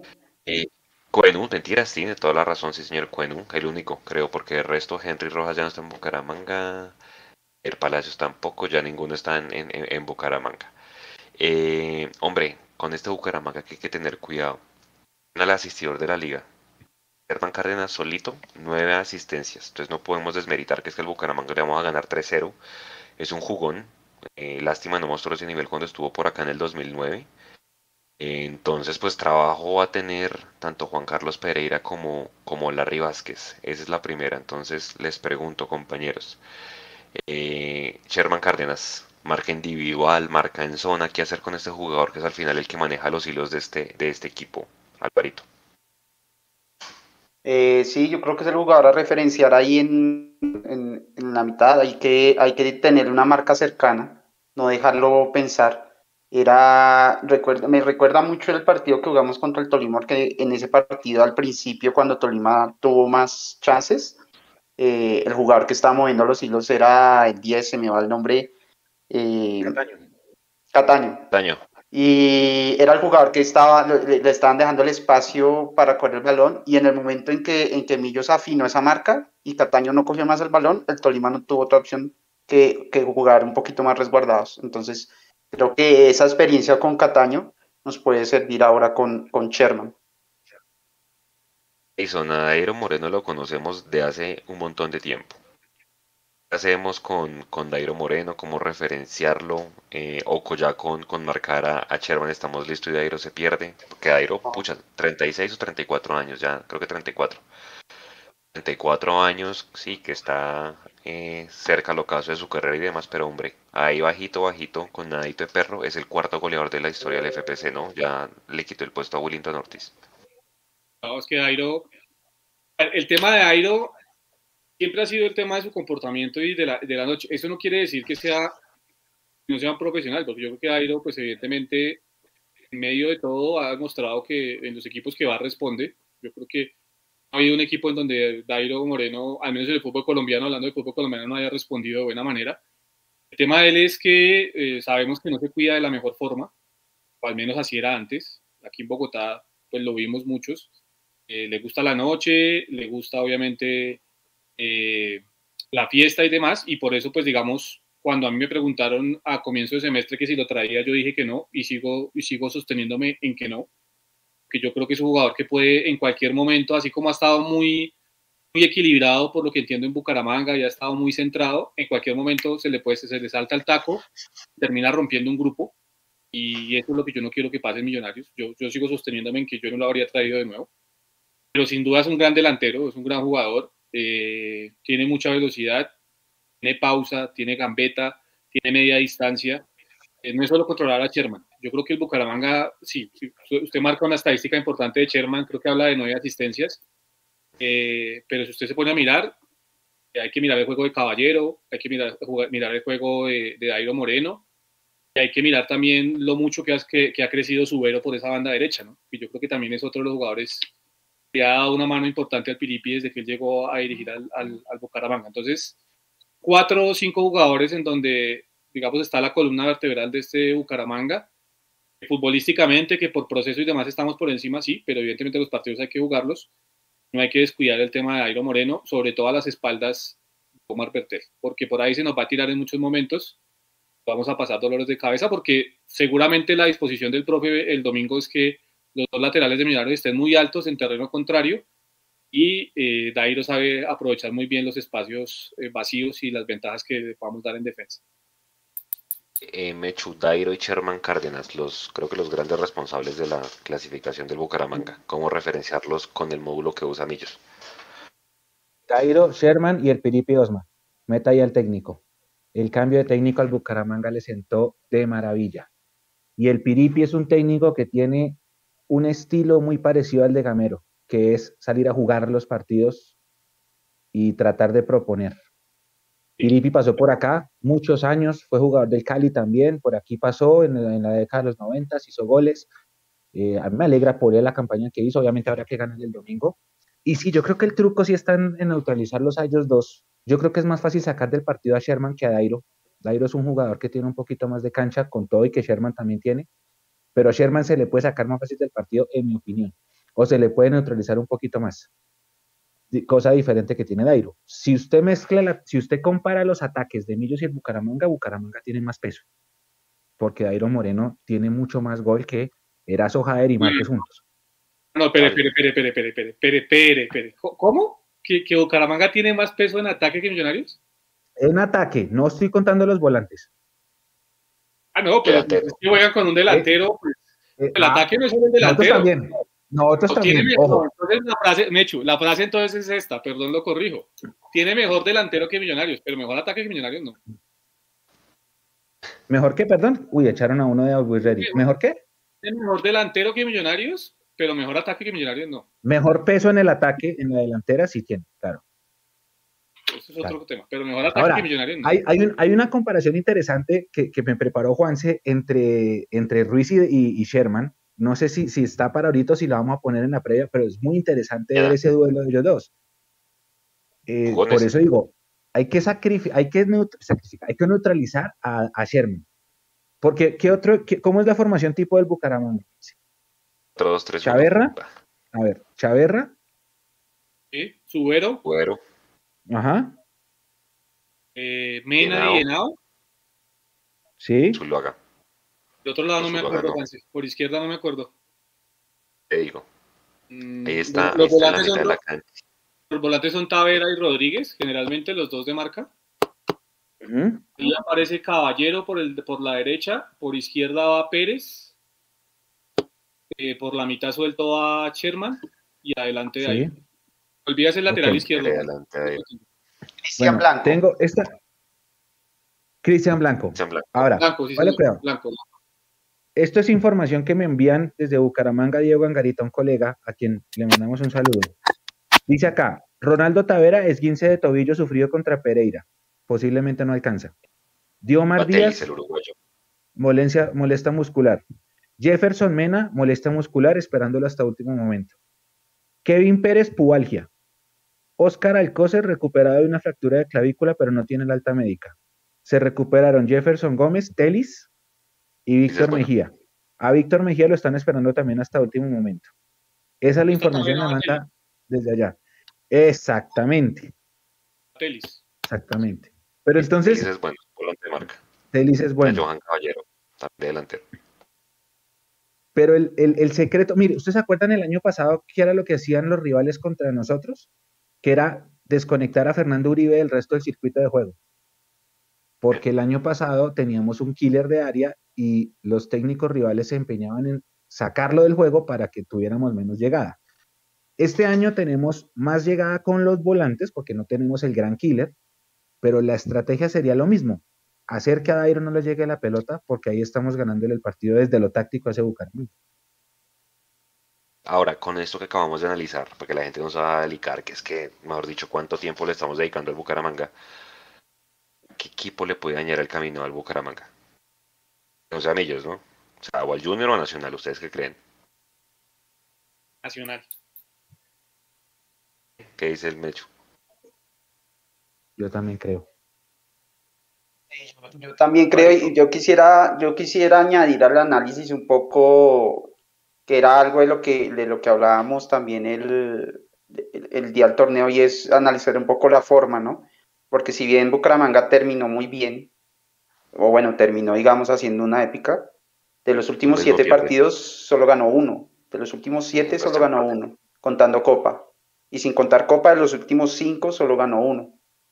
Entonces también, digamos, como para ya resaltamos lo bueno, eh, resaltar un poquito también sus, sus posibles debilidades y es, es, un equipo que en forma, digamos, eh, empezó muy bien con Piripi, hizo buenos puntos, tenía cierto colchón y se iba enredando al final.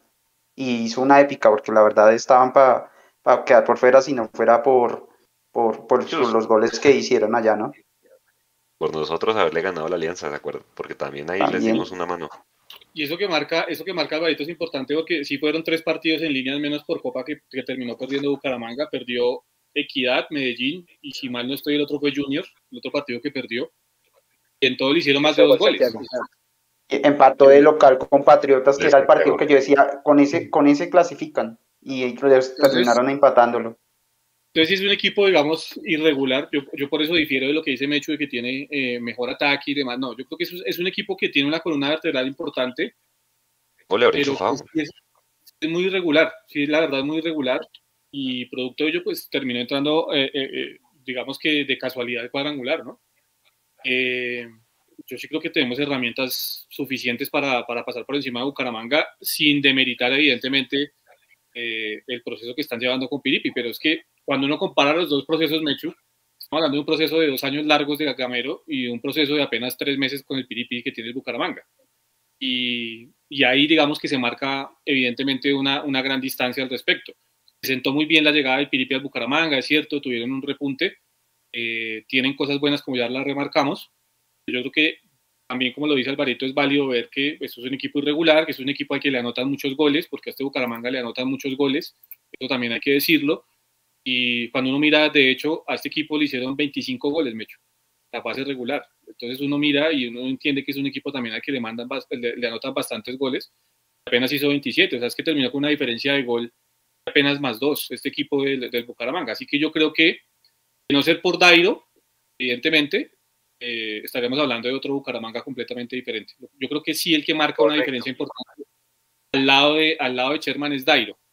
Pero eh, no porque sea un mejor ataque hablando del colectivo, sino porque evidentemente la individualidad que tiene Dairo Moreno es muy importante y, termina sacando a flote, flote, al equipo. Yo creo que la individualidad de Sherman. Exacto. Y no, o sea, mañana cuando vean la pieza, obviamente Sherman lleva más asistencias que Daniel Ruiz, pero en ocasiones de goles generadas están recontraparejos. Es que el top 3 de jugadores que más ocasiones de gol generan son Sherman, Marrugo y Daniel Ruiz en todo el FPC. Entonces, obviamente son los dos jugones. Juan, sí, lo que pasa es que acuérdese que Millos es el equipo, creo que de los ocho con menos asistencias. Sí, eso es un tema que no... Y el de más asistencias es el Tolima. Claro, pero pues como uno mira, entonces a decir, no, es que Millos no tiene fútbol, pero es que vea que muchos goles han llegado de pelota quieta después de tiro de esquina. O sea, Millos se elabora un montón de fútbol. Lo que pasa es que nos ha costado, se acuerda al principio de la liga, eh, finalizar las jugadas, que ahí donde decíamos, pero qué pasa con el trabajo de Iguarán y demás. Pero yo creo que, claro, es un indicador importante y uno mira, no, el Bucaramanga con tantas asistencias sí, pero yo creo que, claro, cuando uno tiene un goleador enchufado, pues tiene alta probabilidad de, pasar a los 8. Y es que si uno saca el análisis, no tengo el número a la, mano, pero de los últimos goles del Bucaramanga, por lo menos creo que el 80% los habrá metido él solo, porque ya es el segundo goleador de la liga. O sea, está debajo de Pons, ¿no? Que Pons tiene 11 y Dairo tiene 10, igual que Luis. Llegó a 10. O sea, es que Dairo hizo 10 goles de los 25 que hizo el Bucaramanga. 10. Y llegó tarde. Llegó tarde, sí. Llegó. De, de, que está enrachado el hombre, eso es verdad. Sí, está enrachado, está enrachado. Pues, obviamente es un, es, es, es un goleador pues nada, bueno, hay que ganarle, o sea, hay que ganarle, sí, va a ser un partido jodido, pero buen partido porque el Bucaramanga deja jugar y, tiene jugadores buenos, el Sherman, Dairo, y por el lado nuestro está Daniel, está McAllister, está Sosa, entonces va a ser un buen partido de, fútbol de ida al vuelta, creo yo. En los otros sí tengo mis dudas que creo que van a ser partidos muy cerrados, tanto con Junior como con, con Nacional, pero bueno, pues esto es fútbol y vamos a ver qué pasa. Oiga, 10 y 34, nos quedan dos temas ya para ir cerrando. Eh, embajadoras, hombre, pues cerraron muy bien, eh, muy buen partido. Obviamente el Cali gana por peso específico con un gol de una exjugadora nuestra, Tatiana Ariza. Pero bueno, pues ahorita lo importante, yo no puedo escuchar la rueda de prensa, muchachos, pero no sé si alcanzamos a hacer la pregunta de qué sigue, pues porque ahorita es una desbandada tenaz y vuelvo y arranque de cero. Su opinión del tema de embajadoras, Mecho. Bueno, mire, el dato de asistencia de ayer en Ibagué, ¿sabe cuánta gente pagó para América en Miralles? 9.800. No se puede creer. Puede ser. Ibagué no, es una ciudad futbolera. Ah, pero es que... Eh, tampoco. No. Junior Oriente Petrolero tampoco. Volvemos al tema, Mecho, es que, es que en Ibagué no hay empleo. Entregado. Ah, bueno, bueno, condiciones sociales, sí, buen punto, buen punto, buen punto. Muy entregado, muy buen punto. Bueno, yo, yo lo, lo, lo mencionaba en la columna que escribí se armó un equipo para participar, para competir, se llegó hasta donde se pudo. Es claro que hay tres equipos que están por encima de los demás. Al, Medellín lo sacó el Pereira.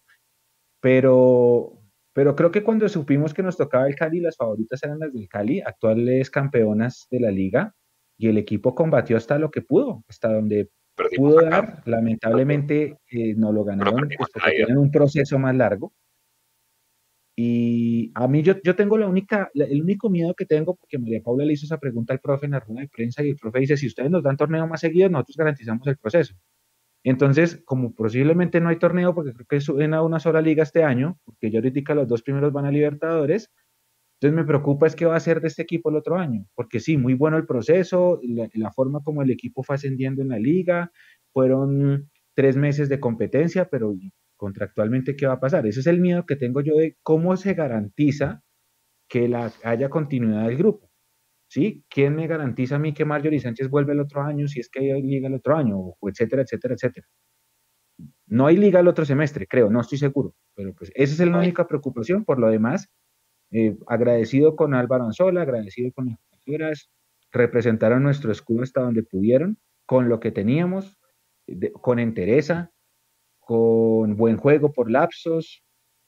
Entonces yo sí me voy eh, agradecido y, me, disfruté mucho esta liga femenina hasta donde podíamos. Es que era claro, hay tres equipos que están por encima. Sí. No vio esa serie de Santa Fe Llaneros como 10-0, ¿no? El global. 6-0 en Villavicencio. Sí, sí, sí, no, eso es una locura. Ahora, Jason, eh, yo creo que Pucha Marjorie Sánchez es gran responsable de haber llegado hasta acá, hay que decirlo, sí, una señora arquera, creo que la mejor en la, historia del fútbol femenino que tiene Millos. Y pues también está el, jugador Leis Calvo también, muy influyente en el ataque de, Millonarios, Jason. Sí, hubo, digamos, eh, muy buenos desempeños individuales, para, para resaltar, o sea, resalta dos, yo a eso le sumo lo de Ivonne Chacón, más allá de que creo que nos quedó viendo en el tema de definición, Que Ivonne Chacón le dio presencia al ataque de Millonarios. Laura Bolaños, mientras pudo estar en cancha, fue tremendo, fue de otro nivel. de las dos centrales, tanto Andrea Mendoza, llegó para mí como una desconocida de Real Santander y, se terminó consolidando. Lo de Lorena Alonso, la paraguaya, también muy bueno.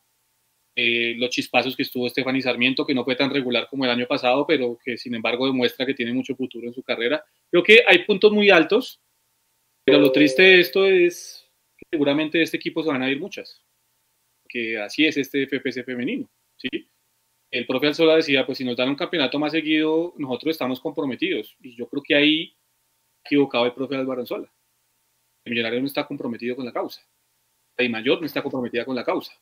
De hecho, hay que recordarle al profe Anzola y a todos aquellos que creen es que esto se dio porque los clubes tuvieron la iniciativa. Este año hubo liga femenina larga porque el ministro del deporte, eh, dio una plata pues para que se pudiera llevar a cabo la liga femenina. De lo contrario, habíamos tenido una liga femenina nuevamente de mes y medio como los que está acostumbrado a armar la de mayor. La realidad es que gracias a esa digamos a ese involucramiento que tuvo el Ministerio del Deporte, que hubo una liga medianamente decente este año en el fútbol colombiano. Entonces, eh, por ese lado yo creo que está muerto el tema, Juanse, compañeros. No, no vamos a tener la posibilidad de mantener un proceso largo, salvo que las jugadoras se quieran quedar porque se sienten cómodas en la ciudad y con la institución. Por lo demás, eh, evidentemente no, no hay, digamos, alternativa para que los equipos realmente se tomen en serio esto. Y no se lo van a tomar en serio porque simplemente en los libros contables a ellos el fútbol femenino les sigue dando pérdidas. Mientras el fútbol femenino les siga dando pérdidas, no se van a tomar en serio nunca este tema. Por eso en algún momento se dejó hacer el torneo de reserva, porque eso implicaba gastos, porque eso implicaba diferentes situaciones, a pesar de que había patrocinios, a pesar de que la empresa privada apoyaba el tema del torneo de reserva, que es algo que se debería retomar, así como ampliar el tema de la categoría C y de la categoría C y otras cosas en el fútbol colombiano. Así como pasó con esa categoría C, así como pasó con el con el fútbol de reserva, pasa lo mismo con el fútbol femenino. No les interesa eh, meterse la mano al drill, les da pérdidas y mientras les dé pérdidas, pues Millonarios no va a tener un proyecto serio al respecto. Nos vamos a tener que conformar con participar, porque eso es lo que hemos tenido que mentalizarnos a hacer, participar únicamente. Este, este fue la cuarta o la quinta participación, Mecho. Yo la verdad, yo creo, esta es la cuarta, ¿no? 21, la cuarta. Eh, yo creo que ya va siendo hora, evidentemente, de dejar de participar y tratar de buscar el título, porque lo que hemos hecho hasta ahora en las cuatro ediciones que ha participado Millonarios es participar. Esa es la mentalidad que tiene el club. Pues hasta el punto que el gerente deportivo del club, o el, del, el gerente del, equipo femenino, prefirió irse a Brasil, el equipo masculino, cuando el equipo femenino tenía fecha eh, acá a nivel profesional. Y se maneja el fútbol femenino en Millonarios. Entonces va a ser muy complicado realmente un proceso y ver resultados próximos de Millonarios. Alvarito. tengo, una, pregunta, espéreme que antes de que le dé paso a Alvarito, tengo una pregunta, Jason, y bueno, no sé si ustedes también saben. El sábado pasado estábamos en la transmisión del partido de Millonarios Sub-17, ya voy a hablar del tema de divisiones inferiores, era contra un equipo de Yopal. Y unas personas de un, de un fanpage de Facebook de Yopal, creo que se llamaba como Actualidad Casanareña o Fútbol de Casanare, ellos estaban hablando de la primera C, de que había equipos en la primera C, pero esa primera C, ¿cómo funciona? O sea, existe, pero no existe, ¿cierto? La primera C es todo el fútbol aficionado que hay de clubes que están afiliados a la de, a la, a la, de fútbol, que están afiliados a las diferentes ligas. Entiendo yo que son más de 700 clubes los que participan en lo que se llama la categoría C.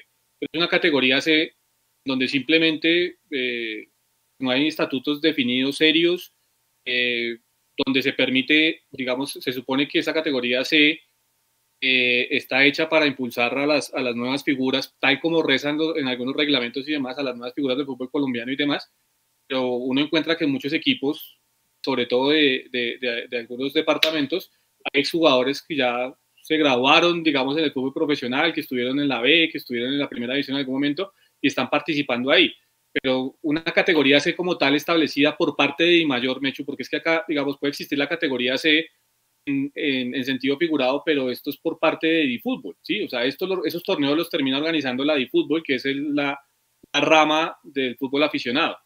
Eh, lo que se reclama es que la categoría C esté organizada por Di Mayor, porque eso va a permitir, evidentemente, que suba un equipo o dos equipos de la C y descienda uno o dos de la B, se arme mayor competitividad la B, porque resulta que pues hay equipos en la B que simplemente les interesa es participar ahí para obtener réditos económicos, no les interesa nada más porque saben que no tienen, no les duele nada, no van a descender nunca, no les van a quitar eh, eh, su, tema de, reconocimiento deportivo ni nada por el estilo y se mantienen ahí simplemente participando y, y, ganando dinero los dueños, pero no hay, digamos, un espíritu deportivo realmente de quién asciende y quién desciende. Entonces, por eso es el reclamo que la categoría C sea de una vez por todas organizada nuevamente por la de mayor, no por la de fútbol.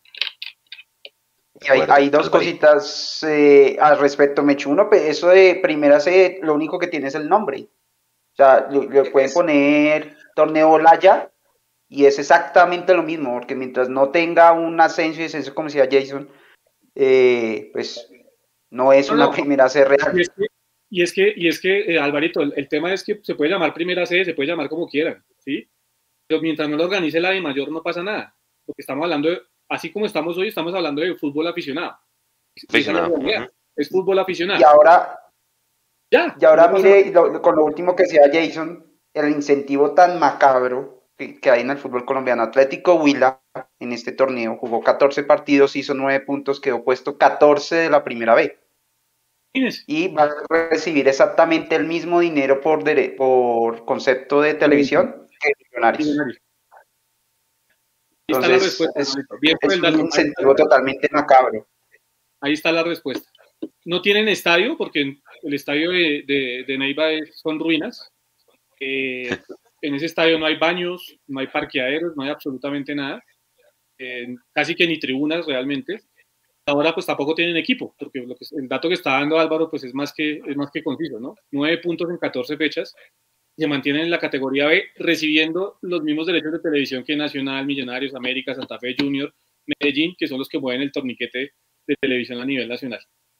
Les conviene, claro, ¿no? eso, es un, eso, es un, eso es un descaro. Oye, hablando de estadios, el líder va a intervenir, muchachos, el estadio de Lolaya, ¿sí? Seguramente va a ser un estadio pequeño, tipo techo, chévere que ya serían tres estadios. Allá se, había jugado, allá se había jugado en alguna ocasión categoría B, ¿no, Mechu? Allá ya en algún momento había jugado categoría B el, fútbol colombiano, ¿no? Creo que Chico ha alcanzado a jugar allá algunos partidos. Eh, se han demorado realmente. Bien la iniciativa de la alcaldía, realmente, que sí se han demorado en intervenir ese estadio que me parece que es importante, sobre todo porque se centralizó mucho hacia el norte de la ciudad el tema del, del fútbol en, en Bogotá y se olvidó un poco el sur. Yo creo que con la vuelta haya como un estadio, se reactiva nuevamente el fútbol en, el sur de la ciudad y eso es importante. De acuerdo. Eh, para ir cerrando, divisiones o fuerzas básicas, programación para este fin de semana y invitarlos mañana a la rueda de prensa, ¿no? Mañana rueda de prensa a las 11 de la mañana. Mañana hay rueda de prensa, ya va a estar la CONE. El, fútbol base tiene tres partidos este fin de semana. Millonarios, eh, partidazo en Excoli. Millonarios Sub-19 es líder con 18 puntos de 18 posibles, el segundo es Equidad con 15. La única diferencia es que Equidad perdió en Villavicencio, Millos no ha jugado en Villavicencio todavía. Juega primero contra segundo, partidazo en Excoli. La Sub-17, señor. ¿Qué horas? No, todavía no tiene programación. Pendientes de nuestras redes sociales, todavía no tiene. La Sub-17 va a jugar el sábado a las 9 de la mañana en la Unicervantes que queda al ladito de Excoli contra Fair Play. Ese equipo que lo dirige Juan José Correa, gran hincha de Millonarios y gran director técnico, él se preparó en Europa, se preparó en la escuela del Barcelona, tiene una particularidad. Solamente hay seis equipos que no han perdido en, ese campeonato y uno es Millonarios. Pero además, Millonarios es el equipo con mejor promedio de gol anotado y con el mejor promedio de gol recibido. Está jugando, es un relojito ese equipo. Viene de ganarle 5-0 al equipo de Yopal que le comentó ahorita Jason. Ese partido es a las 9 y media. Y eh, la sub-16, que ganó el fin de semana anterior, va a jugar de visitante contra Quilmes. Ese partido posiblemente es en Fontibón. Pendientes de nuestras redes sociales que vamos a, poner la programación. La entrada en Excoli es libre por si quieren ir. No sé el tema de la Uni Cervantes, pero es queda al lado. Pero sí, es un, es un buen partido ese de Millo se queda este fin de semana. mire mal, pero, pero, que Win también va a transmitir partidos de la Supercopa Juvenil, ¿o fue que leí mal? Me parece que Win también se va a meter. Averiguar. Parece que se va a meter Lo que pasa es que si, si se mete en el, en el tema, Win transmite los partidos de nacionales departamentales, ¿no? Antioquia, Valle, Tolima, Bogotá, eso sí los transmite. Si empiezan a transmitir Supercopa, muy posiblemente esos partidos se tendrán que trasladar a la serie de la federación para que se pueda preparar el tema de la producción. Porque así se transmitió la Copa Metropolitana, ¿se acuerdan? Entiendo, aquí, aquí creo que encontré la noticia. Voy a, voy a leerles lo que dice la noticia al respecto, Juanse, si me lo, si me lo, si me lo permite. Dice, eh, en este torneo organizado por la Federación Colombiana de Fútbol participan los 35 equipos de fútbol colombiano, Mechu, las 25 mejores escuelas deportivas del país. El formato del torneo cuenta con una fase de grupos de, con seis conjuntos. A la siguiente fase clasifican los dos primeros de cada zona, los cuatro mejores terceros. Posteriormente, el certamen entra en fase de eliminación directa con cruces de octavos, cuartos, semifinal y final. InSports llevará las, pantallas, llevará las pantallas un total de 22 partidos, eso es lo que van a transmitir de esto. Se transmitirá uno por fecha en la primera etapa, luego serán dos de octavos, dos de cuartos, los cuatro de semifinales y las finales. Esto es lo que encuentro hoy. Venga a ver, sí. 19 de mayo del 2022. O sea, esto lo publicaron hoy, seguramente ese tema comenzará entonces el fin de semana. Qué bueno, me a mí me parece buenísimo, me parece buenísimo. Ahora está preguntando Nicolás que si Win transmite nosotros, ¿qué va a pasar? Esa es una buena pregunta. Esa es una buena pregunta y habrá que mirar qué, qué hacer en esos temas. Esa es una buena pregunta. Que empezar a moverse con eso. sí, ojalá, nos, ojalá no nos pongan problema. Eh, porque pues se ha venido haciendo un trabajo muy bonito desde hace varios años, esto no es de ahorita, esto es desde el 2017 que nació Mundo Millos con las divisiones menores, pero me parece bien que Win también transmita los partidos del fútbol base, me parece bonito. Lo que sí veo es que, habrá que ver cómo, se, digamos, en la cancha de Expoli, habrá que a solo mandan a la cancha de la federación, a la cancha de la federación. Lo vamos para la federación. Sí, sí, sí, sí, sí. Ya, allá, allá transmiten. Bueno, muchachos, eh, 10 y 49 creo que es hora de cerrar, invitando a la gente mañana a la rueda de prensa y pues a toda la previa y a que alienten a que sea un gran espectáculo de verdad día domingo a las 5 y 30 de la tarde ojalá el clima también eh, ayude. Gamillos a los 30 mil abonos vendidos, dele.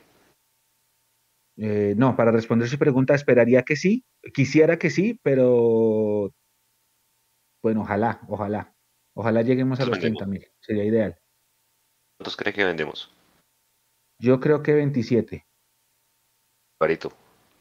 Mm, yo creo que si llegamos a los 30, sí, yo la verdad tenía, era la duda si Millos iba a poner toda, toda la boletería en abonados o iba a llegar a un límite y pues el resto iban a ser eh, boletería suelta porque pues económicamente puede ser una, también un buen, una buena forma, pero por lo que veo no va a haber un límite, yo creo que sí podemos estar llegando sobre los 30 mil. Eh, Jason, ¿llegamos a los 30 no? Pues yo creo que alcanzamos los 28 mil. También ese le pongo 28. Ojalá nos equivoquemos. Es una muy buena cifra, ¿no? O sea, 28 mil abonos. Ah, muy buena cifra. Claro. Sí, sí, sí, es muy buena. Que 10 mil más que el récord que hubo en, 2000, en 2013. No sé, mal contaditos libres, no sé, Alvarito, ¿qué? ¿3 mil millones en estas finales? Mal contaditos. Sí, exacto. Eh, eh, es, más o menos 3 mil millones en lo que van ahorita. Si suben a 30 mil, sube, puede subir otro poquito. Mal contados 3 mil millones ahí para las arcas libres, ¿no? Sin contar la final. Recordemos que la federación va a dar premio por primera vez al campeón, porque lo único que se ganaba Millos era el cupo a Copa Libertadores del otro año, ahora va a dar 500 mil dólares al, al campeón a partir de este, de este semestre. Pues nada, seguramente es un media nómina, pero igual, es, seguramente ahí saldrá el incentivo y los premios para los jugadores de llegar a quedar campeones. Bueno, Mechu, su mensaje de cierre de este Mundo Millos Live. Gracias, Juanse, gracias compañeros por, por este espacio otra vez como cada semana. Estamos muy esperanzados de una buena campaña en estos cuadrangulares, a ver si por fin nos sacamos esa sal, como yo lo mencionaba el día del sorteo, de que no hemos podido ganar en junio y yo quisiera quitarme esa sal. El año pasado por poquito estuvimos cerquita de sacarnos la, sal. Hemos sido campeones en enero, pero no en, junio.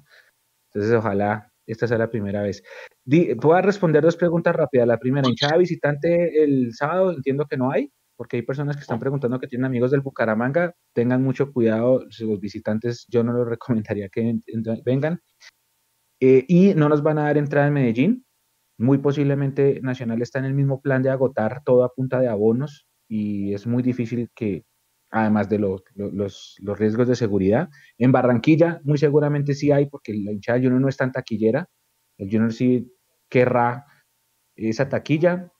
En situación normal es, en Occidental, el segundo piso donde va la hinchada de Millos. No sé cómo voy a ser ahora, pero generalmente en los últimos años ha sido así. Y en Bucaramanga habrá que esperar porque Bucaramanga es una, es una plaza pesada, difícil. Entonces habrá que esperar a ver las determinaciones de cara a la última fecha.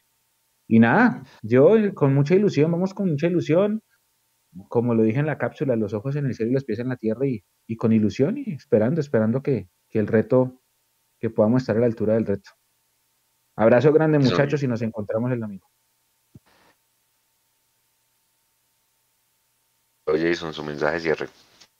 Oh, no, pues eh, lo primero que vayan el domingo primero a, disfrutar, ojalá en familia, eh, con los amigos, que pasen un buen rato en el campín. Eh, vayan eso sí a alentar. Yo, yo, yo creo, yo estoy tranquilo en ese aspecto, Juanse, porque he dicho ya en varios espacios y, yo, yo he sentido esa conexión el hincha con el equipo que hacía muchos años no se sentía, a la distancia lo he sentido, espero que sea así realmente. Eh, creo que, el, hincha está compenetrado con el equipo y se ha vuelto a sentir esa conexión. La fiesta yo creo que eh, al comienzo del partido va a ser importante eh, para, para, terminar de, de cerrar ese, ese, buen ambiente que se puede llegar a dar. Vayan, que disfruten. Evidentemente yo creo que nos lo merecemos, todos los hinchas de Millonarios, independientemente si estamos o no de acuerdo con muchas cosas, eh, creo que el hincha de Millonarios se merece este tipo de situaciones. Y, nada, ese es básicamente el mensaje, que vayan, que disfruten. Acá pues obviamente vamos a estar con la transmisión, imagino yo, más o menos sobre las cinco y media de la tarde, cinco de la tarde estaremos aquí ya conectados para, para llevar todo lo que, lo que es la previa del partido y el partido evidentemente. Y nada, pues después obviamente con todos los contenidos que tenemos en las diferentes redes, en la página que estén muy pendientes. Seguramente ya viene todo el tema de la previa, de cómo llega a Bucaramanga, historial y demás, y todo ese tema. Así que ahí van a tener eh, material para, para estudiar mientras llega el tema del, día del partido. El día del partido que no olviden reclamar el, el, magazine de Mundomillos, evidentemente que, es una de las, las, piezas bonitas en este tema de los cuadrangulares, tanto en oriental como en occidental, y en donde se pueda llegar a repartir por tema de logística el, el, el magazine, que lo reclamen y nada, que disfruten. Yo creo que es un momento para disfrutar, es un momento para, para estar felices, para sentirse orgulloso la camiseta, del escudo, de nuestros colores y para que todos nosotros que hacemos parte de esta familia de millonarios, evidentemente, rodeemos al equipo en pro de esa estrella 16. Alvarito. No, yo quiero reiterar, eh, y es una reflexión que estoy haciendo interna inclusive también, eh, a que dejemos el miedo. Sé que en la, mayoría estamos muy optimistas, un porcentaje muy grande de la hinchada está muy optimista. Hay un porcentaje pequeño que ya inclusive está bajando la caña, que no tenemos delanteros, que nos toca un grupo muy duro, que siempre quedamos en finales. Eh, yo sé que apenas se, se, pongan las cosas difíciles, el porcentaje de la persona, de, las, de la hinchada con miedo va a crecer, porque somos una hinchada que lastimosamente hemos vivido muchas situaciones y Mechu las nombró muchas en este programa donde lastimosamente las cosas no nos han salido bien y apenas eh, veamos el primer eh, tropiezo seguramente nos va a entrar ese miedo. Yo quiero o quisiera invitar a la gente a que dejemos el miedo y la única forma de dejar ese miedo es asumiendo la posibilidad de que perder también es una opción real que puedes pasar. Y eso no significa que no, seamos eh, optimistas, ni que no alentemos, ni que no busquemos la victoria, ni que si, si perdemos no vayamos a exigir lo que haya que exigir. Eso significa que dejemos de pensar que, en que la victoria lo es todo y que si no es eso, se, nos va a acabar, se nos va a acabar el mundo, por decirlo así. Que, porque todos sabemos que en algún momento nos vamos a morir y que nos podemos morir mañana, pero si nos la pasáramos pensando en eso, viviríamos muy si nos la pasamos pensando en que nos va al primer tropiezo, se nos va a complicar las cosas, nos vamos a amargar. Entonces, yo sí quiero vender mucho la idea de que tenemos que creer hasta el final, de que no, no nos dejemos que ese miedo interior nos domine y que desde el principio alentemos y hasta el final, hasta el final así las cosas se pongan difíciles, así el partido se ponga en contra, siempre así llevemos mucho tiempo sin voltear un partido, aunque llevemos mucho tiempo sin que nos volteen un partido por liga también, eh, creamos hasta el final. Y creo que este es el momento en que más tenemos que creer así hayan mil motivos para no hacerlo. Este es de las ocasiones que tenemos más motivos para sí hacerlo y esa es mi invitación para todos los que están en el estadio y inclusive los que les toca verlo desde, desde lejos. Crean hasta el final y no tengamos miedo, no tengamos miedo porque lo que tenemos por delante es, es, es muy, muy bueno y puede, puede ser el momento de, de, culminar este proceso. Entonces esa sería mi invitación para todos. Oiga, Juanse, dos cosas. Espéreme, espéreme, dos cosas. Número uno, Nico, la gente ya está participando en forma en el Instagram. Eh, ya ármese de paciencia porque le va a tocar. Pero, uy. Ármese de paciencia porque estaba mirando, uy, no, están en forma. Y la segunda, de parte de todo este equipo de trabajo, le quiero mandar un gran abrazo a César Sastre. César Sastre estuvo grave de salud la semana pasada, ya está fuera de peligro, va a estar el domingo en el estadio. Es un gran amigo de esta casa, un gran líder de las barras de Millonarios desde hace muchos años. Así que con alegría de su recuperación, un abrazo grande a Cecita, que ya estuvo acá en algún momento con nosotros acompañándonos alguna vez y me alegra mucho, yo hablé con él por interno y me alegra mucho de todo corazón que, esté recuperado y que vaya a estar en esa fiesta el, próximo domingo. Ahora sí, Juanse, todo suyo. Todos gracias a toda la gente, las 200 y punta personas que estuvieron conectadas hasta ahora, gracias por esa buena vibra, por esos buenos comentarios. Recuerden que todo lo hacemos por y para ustedes. Eh, mañana hay rueda de prensa pendiente de saber de lo que dice Gamero. Pues nada, hombre, buen ambiente el día domingo en el estadio. Lleguen temprano, pues porque obviamente va a haber mucha asistencia, sobre todo pues en las tribunas laterales, en Oriental, que se hace bastante fila. Eh, preguntan acá qué carne de vacunación toca llevar. Eh, claramente me imagino que sí. Corríjanme muchachos, pero sí, o sea, todos nos lo piden. no, sobre todo, no, pues, ¿no? ¿No están, ¿No están pidiendo? No, ya no lo están pidiendo. Ok, bueno, ya no lo están pidiendo. Ya se acabó la pandemia. No sé si haya algún concierto, porque ese es el año de los conciertos. No sé si haya concierto en Movistar Arena, creería que no. Pero igual, lleguen temprano. Votaron un dato, votaron un dato de conciertos en el Campín. Bueno, no sé si sea verdad. Ustedes saben que yo de conciertos muy poco me entero. Eh, julio 30, Vive la Salsa. Coldplay, septiembre. Dice que está por confirmar. Guns N' Roses, octubre 11 y 12. Eh, Bad Bunny es que noviembre 20 y que está por confirmar Rammstein y Iron Maiden. El segundo, el segundo semestre se va a ver bien afectado en tema de programación y es que no hay fechas. Entonces no se les agarrará a muchachos que nos manden a techo si nos cae ahí en un, en un tema o toque adelantar o toque hacer algo porque no hay fechas disponibles porque todo toca acabarlo en noviembre. Entonces preparémonos. Ah, Aprovechemos entonces este primer semestre, lleguen temprano como les digo y pues si nos ven ahí con la camiseta, con la gorra que tiene Jason, pues nos piden el magazine el día domingo en el, en el estadio. Muchas gracias, buen término de semana para todos. Todos pues aguante, aguante millonarios porque va a estar yendo el campín seguramente. Descansen y muchas gracias, chao por la gracias aguante mundo millos.